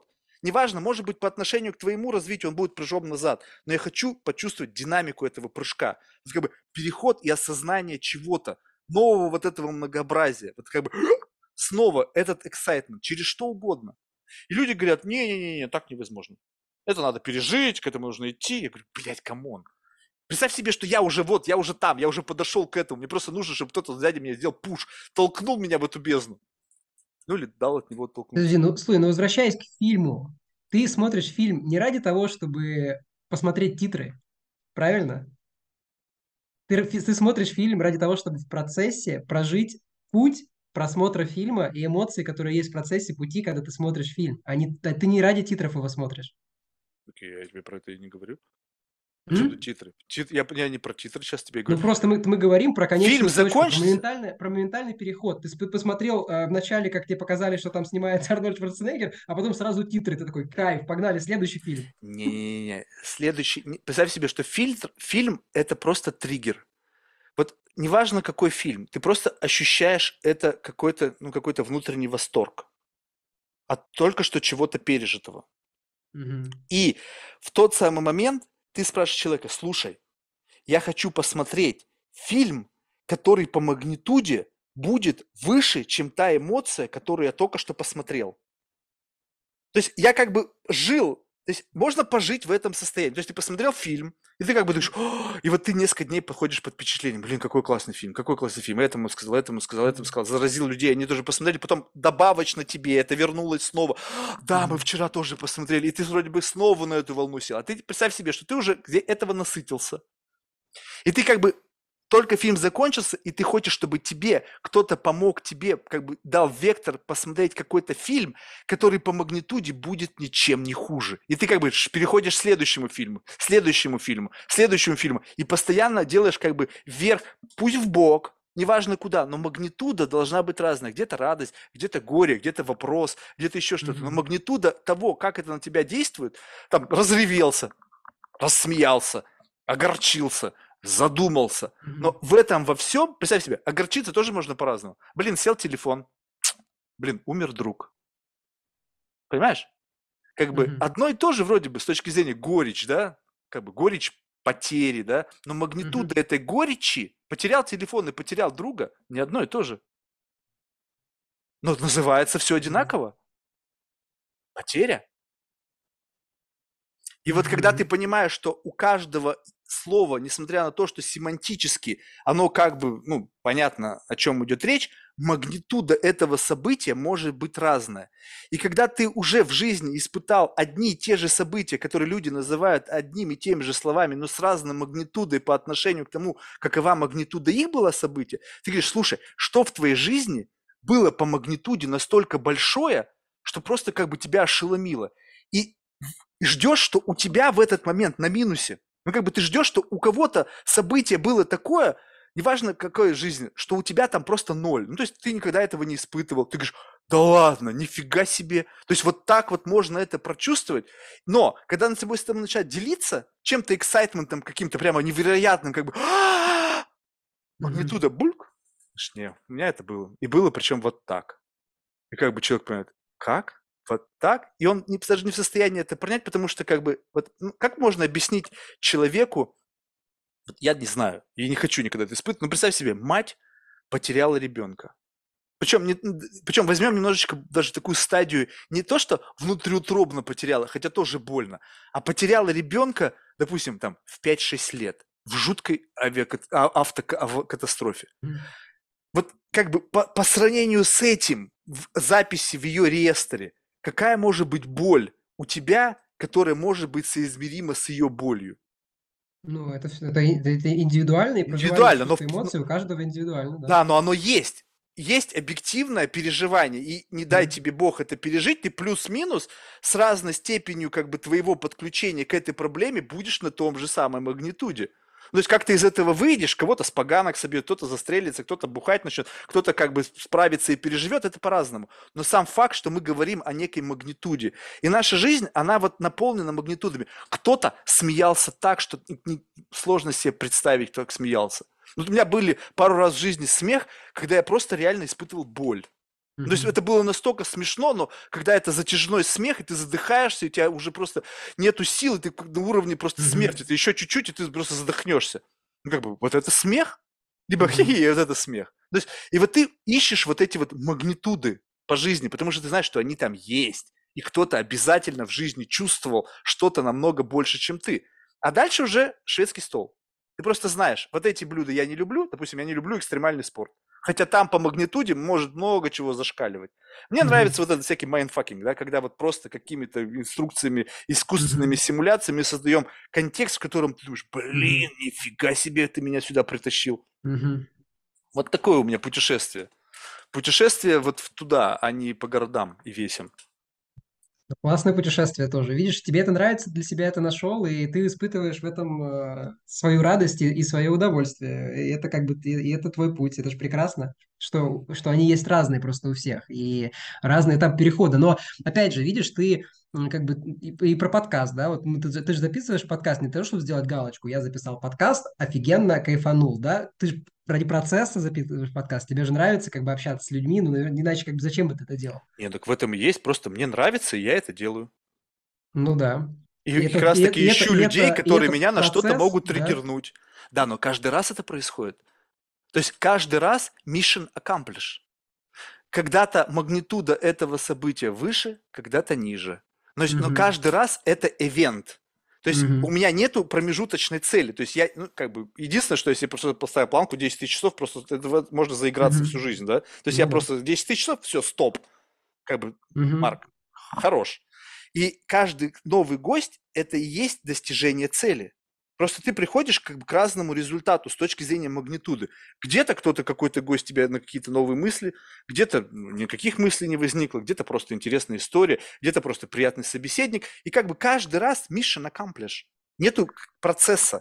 Я Ну, не иду это, если, это если ты магнитуду меряешь э, только одной какой-то э, как бы метрикой. А если их много, если это может быть э, то, как тебе весело было, то, как э, интересно было говорить с собеседником. Или, может быть, это была девушка настолько красивая, что ты просто вообще Неважно, кайфовал, просто смотря чтобы хоть какая-то магнитуда была бы выше, чем та средняя по больнице.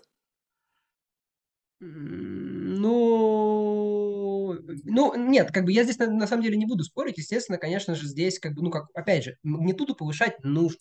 Я не говорю, что не нужно, потому что у тебя в любом случае повышение магнитуды– это некое как бы движение вперед все равно, э, некое стремление, да, сопротивление вот этой энтропии какой-то там вселенной, да, и как бы некий как бы рост для тебя в том числе.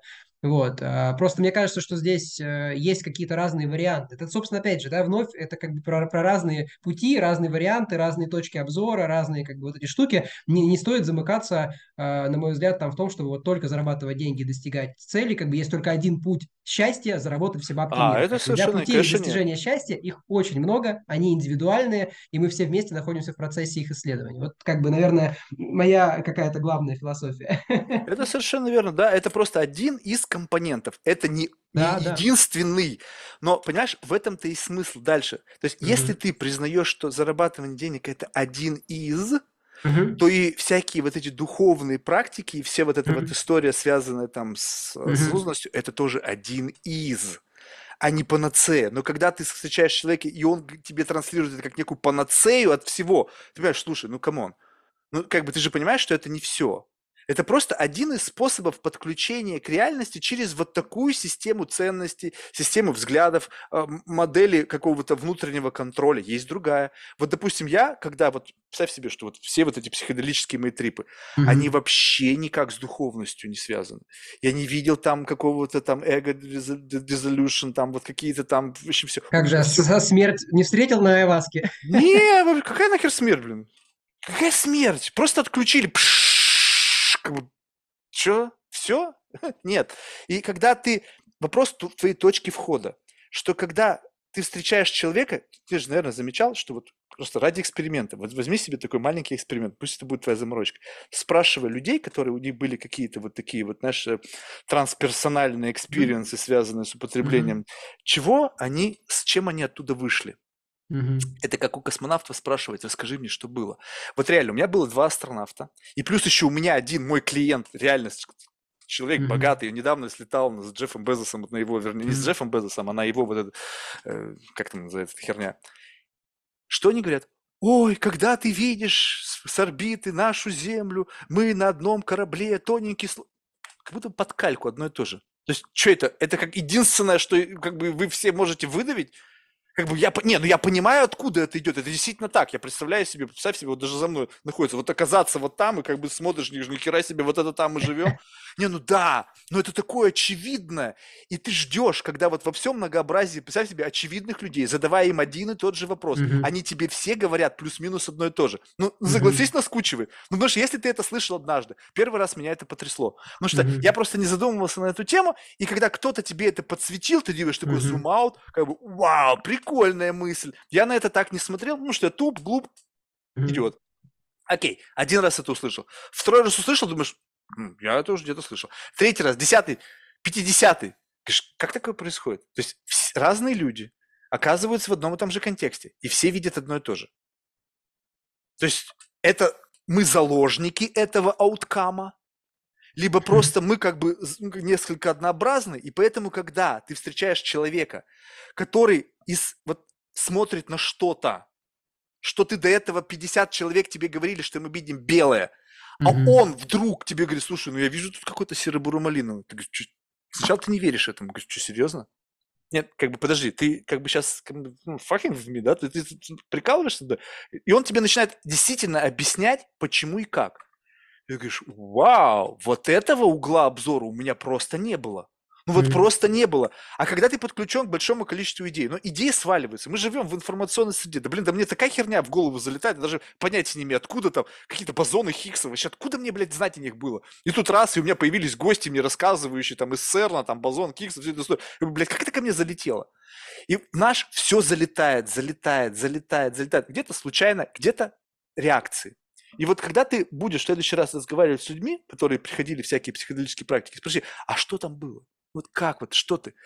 Если ты начнешь, сформулируешь какой-то очень такой правильный вопрос, Мгм. правильный, ну, какой-то такой очень специфический, ты увидишь, что outcome на это будет плюс-минус одно и то же. Вот прямо под кальку будет один и тот же experience описываться, причем без разницы какая молекула. Будь то это грибы, DMT, там, не знаю, там, MDMA, Мгм. ну, в общем, ну, марихуана. Плюс-минус они тебе будут как бы об одном и том же рассказывать. Просто запомни эти молекулы и то, что о них тебе люди говорят. И как бы ты, думаешь, как так может быть, блин? Ну почему у меня, будучи там, совершенно все по-другому, чем у вас? И ты думаешь, ну, значит, что-то с тобой не так. Я это признаю. потому что методы коммуникации несовершенны. Потому что мы пытаемся описать э, что-то, мы пытаемся, опять же, для слепого описать, э, как выглядит э, Так они и слон. Да, говорят. кому-то кажется, это же притча, старая притча, про то, что один подергал сзади и говорит, что это веревка э, за, за хвост слона, там, да, это же, ну, это, это известно, это невозможно. И поэтому у нас Возможно, и поэтому, количество поэтому у нас обхлопываний должно быть больше. коммуникации. Понимаешь, люди не могут э, передать друг другу что-то, что для них важно и ценно. Э, Цель-то у всех одна, мы хотим вроде как быть счастливыми, ну, кроме там базовых потребностей там какие-то там, да, закрывать, вот, и мирно, спокойно жить. Но при этом методы достижения разные, потому что мы все, вот, да, прошли через фильтры какие-то, травмы, и вот все, что мы делаем, с ними разбираемся всю жизнь. Поэтому я и говорю, что просто на самом деле слона можно представить, просто количество обхлопываний должно быть больше. Если ты с трех хлопков хочешь понять, что такое слон, подергать за хвост, подергать за хобот, за хер, ты, конечно, не поймешь. А если ты будешь вот как бы, ну, гладить как-то, пытаться обнять, там, обхлопывать, у тебя все равно Так, картинка, а, а цвет? цвет. Вот Цвет-то ты вообще никак не... Как ты цвет объяснишь э, вообще, да, как бы человека, который не видит? Ты его не можешь пощупать. Вот смотри, вот когда ты говоришь о слепом человеке, вот, вот это же и классный разговор. Вот ты, ну послушай, вот от чего я кайфую. Как объяснить слепому человеку свет? И ты, если останавливаешься здесь, что никак, то ты как бы обламываешь мою беседу. А я говорю, а давай подумаем как. И вот ты думаешь, как бы, что возникает в голове? Человеч... Слепой человек почему-то так Не, принято говорить, что он сма- не, находится подожди, во тьме. Подожди, подожди, подожди, стоп, по-другому. Смотри, понимаешь, я тебя не обламываю беседу, я не говорю, я не говорю, стоп, как. Я, кстати, не согласен с этим. Я скорее задаю вопрос, зачем? Зачем объ- а- а, человеку э, это объяснять, понимаешь? Как Зачем зачем? вообще Представь- пытаться что-то объяснить слепому человеку? Не, ну одно дело, если слепой человек говорит, слушай, мне это нахер твое объяснение не нужно. А другой человек тебя молит, Мгм. объясни мне. Вот я молю людей, объясните мне. Вот как вы получаете удовольствие? Опиши мне этот акт удовольствия, но вот именно Диккенсовым, Стивена Кинга опытом, не, вот, не в трех словах, как они говорят. Представь себе, человек испытал наивысший какой-то экзистенциональный опыт там в, в Амазонке. И я ему говорю, опиши. Он говорит, это невозможно писать словами. Я говорю, чё? Ну как бы ты был у себя в спальне? Был. Можешь мне свою спальню описать словами? Могу. Ты был там, где ты рассказываешь, что ты был? Был. Значит, ты можешь описать словами. Я говорю, нет, не получается. Я говорю, как так? Значит, не хватает момента нахождения там, чистоты нахождения там. Но когда люди говорят, у меня был гость однажды, я охренел. Что-то мы с ним заговорили, он говорит, ты знаешь, я там ласку употреблял что-то 400 раз, то ли, что-то такое. Я говорю, пиздец. Еще, все еще ходят? Я говорю, нет, вот тут серьезно, это, знаешь, можно отмотать, я не совру, но что-то какое-то невероятное количество раз. Я говорю, это же пиздец, это же как так-то? Я говорю, что... Но потом начинается дальше разговор. Я говорю, слушай, а сколько раз было, когда там, ну, вот, когда прямо реально там уход, и там что-то снижается уже там 10, что-то там... -бу -бу -бу. Короче, там непонятно сколько раз. И вот такой человек, представь себе, ты 400 раз мельком mm-hmm. и 20 раз детально был в каком-то помещении. Mm-hmm вот насколько будет потом у тебя возможность это описать? Ну, то есть, ну, согласись, ты можешь, да, кто-то скажет, говорит, ну, то, что я был, вижу в помещении, я бы, допустим, был насмотрен уже, а представь себе, что ты был в лавке антиквара, где mm-hmm. каждая деталька, это не просто там, там была софа из Икеи, диван там такой-то, телевизор Samsung, ну, в общем, такие какие-то простые вещи. Ты был в сложной ситуации, да, потому что путешествия в эти миры, там, психоделические, они не такие простые, там, mm-hmm. все это движется, постоянно видоизменяется у кого-то, не знаю, это можно все тоже на паузу поставить. То есть я имею в виду, что можно ко всему присмотреться. И когда ты говоришь вот о том, что как бы я не могу это описать словами, я не могу описать мне свой experience, я не могу это надо прочувствовать, Блин, так получается, ты не чувствовал? Раз ты не можешь описать словами. Или что, для тебя это так шваркнуло, что ты не в адеквате был в этот момент? Не, в смысле, почему? Причем здесь это? Не значит, что ты не чувствовал. Это значит, что вопрос «зачем» подразумевает то, что ты как бы ты понимаешь э, собственную личную мотивацию, зачем тебе нужно человеку что-то объяснять, даже ну, если я прошу, человек тебя умоляет. То есть скажешь, нет, не буду? То есть, ну, как да. тебе жалко, что ли? Или же, я не понимаю, в? Нет, ну, в смысле, мне просто потому, что я не хочу. А, и то есть это, это как бы Окей, но не хочу, у этого не хочу. Есть какое-то потому что, обоснование? Ну, или потому что я считаю, что а, просто, да, э, как бы то, что я пишу, абсолютно бессмысленно, потому что ты должен прийти к тому, что вот увидеть что-то похожее своим собственным путем. Я могу поделиться историей, как, я, у меня, как у меня это было, но э, как бы а, а по факту смысла в этом никакого не будет, потому что увидишь ты что-то в этой истории или нет, зависит целиком от тебя, зависит, находишься а, ли ты на каком-то Я же буду задавать познания. тебе вопросы как раз-таки для того, чтобы мы с тобой сверялись. Ты говоришь, вот слушай, в этот самый момент мне было больно. Я говорю, слушай, а больно как? Больно, как на гвоздь наступить, больно, как палец обжечь, больно, как когда девушка бросила. Я, видишь, я начну калибровать, я не просто тебе буду спокойно относиться к твоим словам. Это как бы фокус, когда мы говорим об осознанности. А теперь представь себе осознанность такого уровня, где каждому слову ты применяешь фокус, и дальше каждое слово тоже по корневой ветке смыслов, оно тоже должно уравняться с моими. То есть больно, угу. какая боль? Окей, если боль, как бросила девушка. Как бросила девушка, как больно? Хочешь повеситься? Либо больно, mm-hmm. блин, жалко, потому что столько времени и денег на нее потратил. И как бы, и вот когда мы начинаем приходить к весам, где мы выравниваемся, вот, причем это очень тяжелый смысловой мост, потому что слишком много data point ов тебе нужно держать в голове. Что-то принципиальнее, что-то менее принципиальнее. Но это приблизит меня к твоему представлению, твоему ощущению от того, что ты испытал. И вопрос ты мне говоришь, слушай, мне не хочется это делать. Я говорю, я понимаю, почему не хочется, потому что это, наверное, тяжело, и не, ну, или, mm-hmm. либо просто тебе жалко, может быть, этот experience делиться, либо еще что-нибудь. Но вот именно вот это почему-то меня драйвит. То есть, как бы, когда мне человек говорит, не хочу, ну, я говорю, ну, ну понятно, не хочешь, ну, как бы, а почему нет-то? То есть, ну, что тебе как бы жалко, то есть либо это может быть настолько был сакральный experience, что-то очень такое private, что ты просто не хочешь ни с кем делиться. Почему? Вот если что-то было классное у меня в жизни, вот реально вот шваркнуло, блин, я могу поделиться этой радостью, я могу болью поделиться, если кому-то надо, потому что, в принципе, это состояние, в котором я могу о нем легко говорить, с легкостью. Оно вот настолько ярко перед моими глазами, что мне несложно об этом говорить. И мне не жалко. Что, мне жалко, что кто-то почувствует радость? Ну, не почувствуешь радости, скажи, вот у меня было радостно. И как бы, мне кажется, любое состояние можно испытать. То есть я могу приблизиться к твоей радости. Вот прямо к твоей, к твоей, твоей. Она будет где-то, может быть, не на 100%, конечно, но может быть, давай скажем, объективно, ну хотя бы на 60% это будет твоя радость, и 40 в ней радости будет моей интерпретации этой радости. Мгм. Ну хотя бы не 50 на 50, понимаешь, хотя бы в плюс больше твоей, нежели моей. И это прикольно, то есть получается, что я чуть-чуть, как бы ты мне, ты мне, ты как выступил аватаром, то есть я как будто бы вот свои сенсоры, твой, мой мозг, мое сознание переселил в тебя и прожил через тебя этот опыт. Ну что, не прикольно разве? Ну, прикольно. Твоя Если, за- если сенсорика, задача, если задача сделать прикольно, то прикольно, да. Ну, вот! Жизнь это надо делать прикольно. Вопрос как? Ты сказал, что да, вот так, так. А вот представь себе, что это, в принципе, относительно дешевый способ делать прикольно. Ну, то есть, как бы тоже такой достаточно в нем sustainability. Вопрос в том, что тебе нужно найти собеседника, который готов вот, э, как бы выступить неким донором вот этой даты. Согласен с тобой полностью. Я вот, вот путешествую, ищу собеседников по миру, примерно так и есть. Окей, давай тогда расскажи, от- что ты ждешь от собеседника? Что, ну, как бы, понятно, не то чтобы ожидание, а вот именно, Мгм. что максимально для тебя кайф вот такого, как я тебе описал из, от из беседы? Уязвимость. М, Своя или собеседника?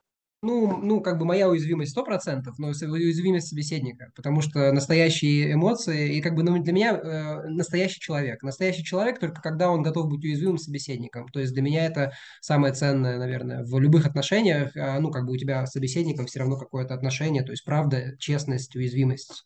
Опиши мне уязвимость, как ты ее видишь, как она чувствуется, то есть как она проявляется. Ну, проявляется тем, что человек готов тебе э, как бы э, не, не, не, не маску да, надеть какую-то, и, например, ты встречаешься там с человеком, который там, ну, там такой типа классный предприниматель, да, и он тебе садится и начинает рассказывать о том, какой он офигенный, что тут у него машина, тут у него тачка, еще что-то, а на самом деле то, что он сейчас делает, он там про- проходит там тяжелый там развод, там отношения с женой, ему сейчас действительно тяжело, и вместо того, чтобы вот это вот надевать маску, он тебе говорит, блин, чувак, на самом деле, мне сейчас так фигово, вот у меня здесь так вот сложно. Или наоборот, да, про, про хорошее, положительное тоже говорит, у меня сегодня такой был радостный день, и я просто сел, как бы, и вот, не знаю, там смотрел на червячка весь день. И, и вот это вот то, что он там, у него там машина р- работает, вот эта вот маска, которую он вешает перед людьми, она вообще э, как бы отходит и сбрасывается на второй план, и вот это вот самое настоящее искреннее возникает.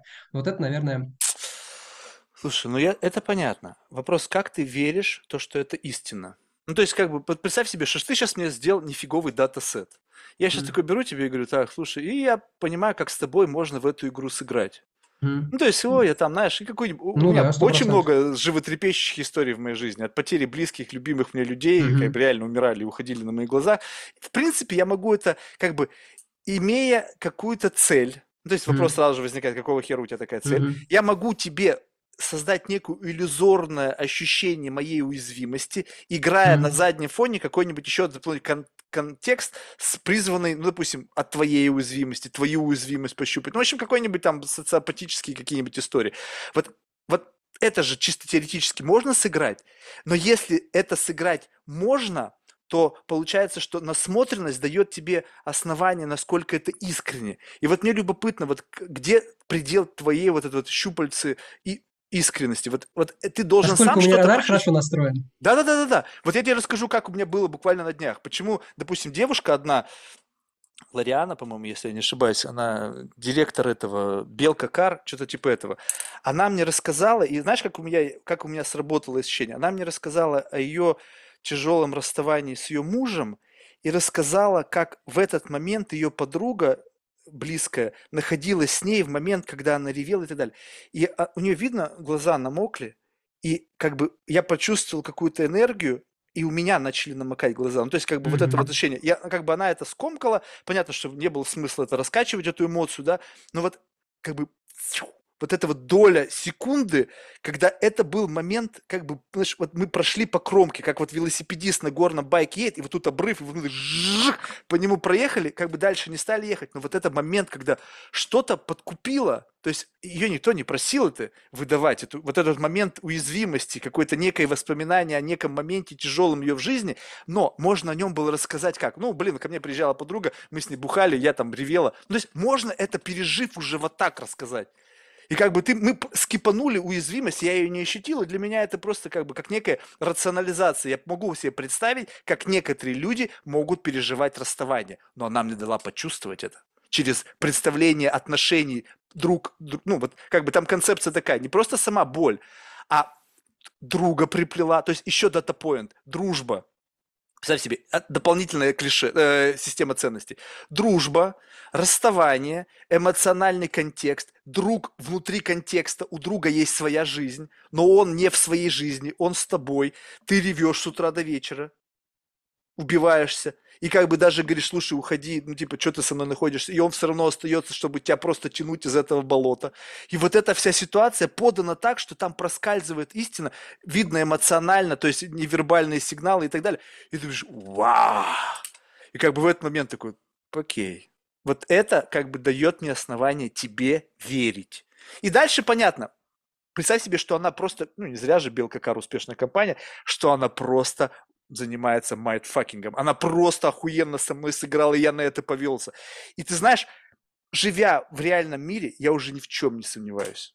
Mm-hmm. Вот как бы, знаешь, вот я убежден, что есть люди, которые так с тобой тоже сыграют. Могут, конечно. Да как, ну, актеры фильма. Ты когда смотришь фильм... Да! И... Ведь да. если это есть, значит, это возможно. Вопрос цели. Но если моя цель тебя расположить, вот представь себе, что моя цель продемонстрировать тебе некую уязвимость, еще что-то, как бы тебя ко мне расположить, и дальше у меня есть какая-нибудь, ну, не знаю, какая-нибудь заморочка, которую я тебе хочу вбросить. Я не знаю, ты мне зачем-то нужен в этом мире. Там, а бабки знаю. в долг взять. Ну, не знаю, бабки вряд ли это слишком будет грубо. Но я не знаю, ну, неважно что. Мне просто как бы вот хочется тебя привязать. Ты классный парень. Я хочу, чтобы mm-hmm. ты был, вот знаешь, в моей свите.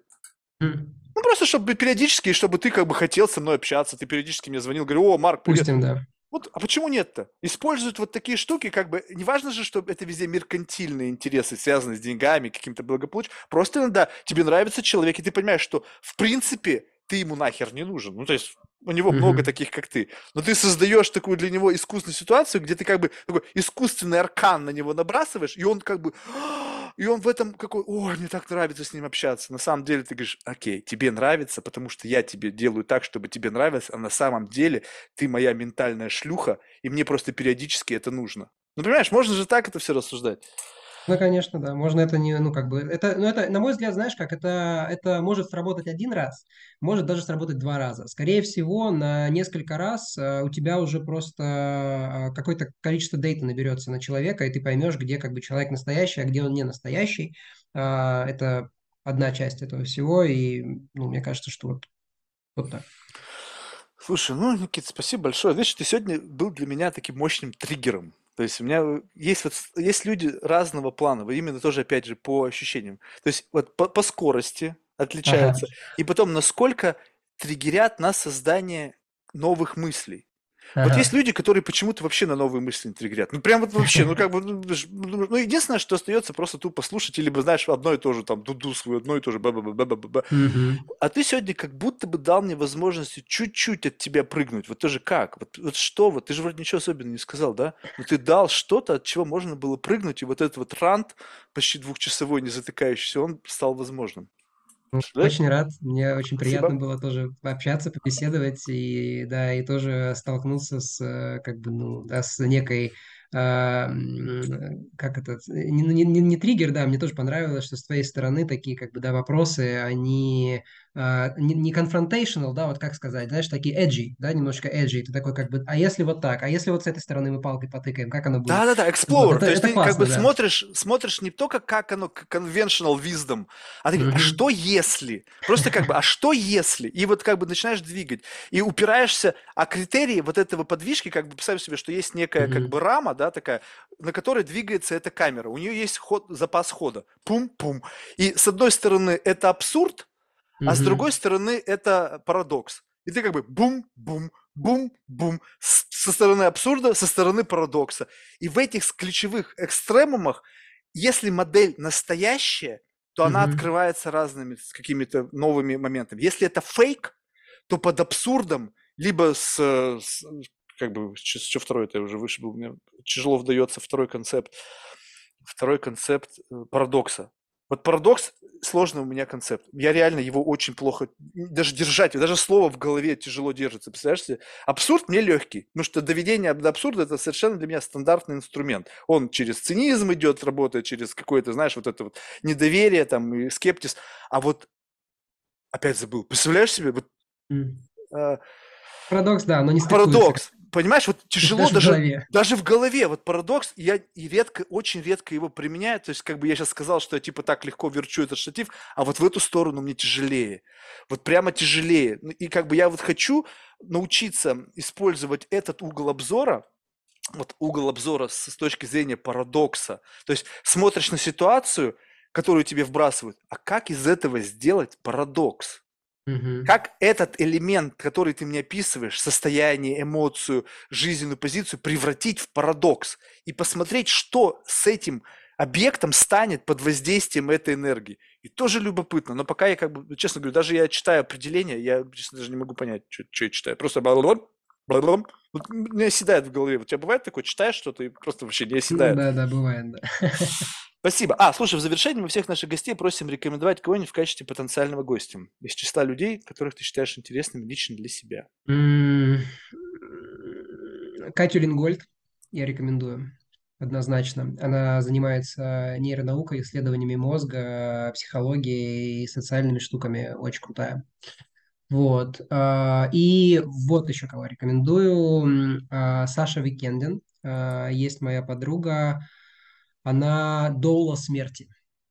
И вот прям, вот э, это, знаешь, в том числе про уязвимость.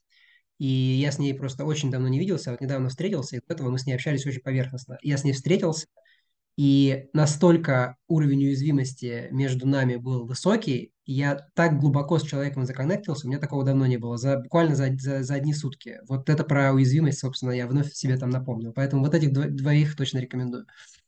Супер, спасибо большое. Слушай, ну успехов в твоем путешествии по миру, изучении Тебе его, себя и так далее. Спасибо большое. Все, давай, пока. Давай, пока-пока.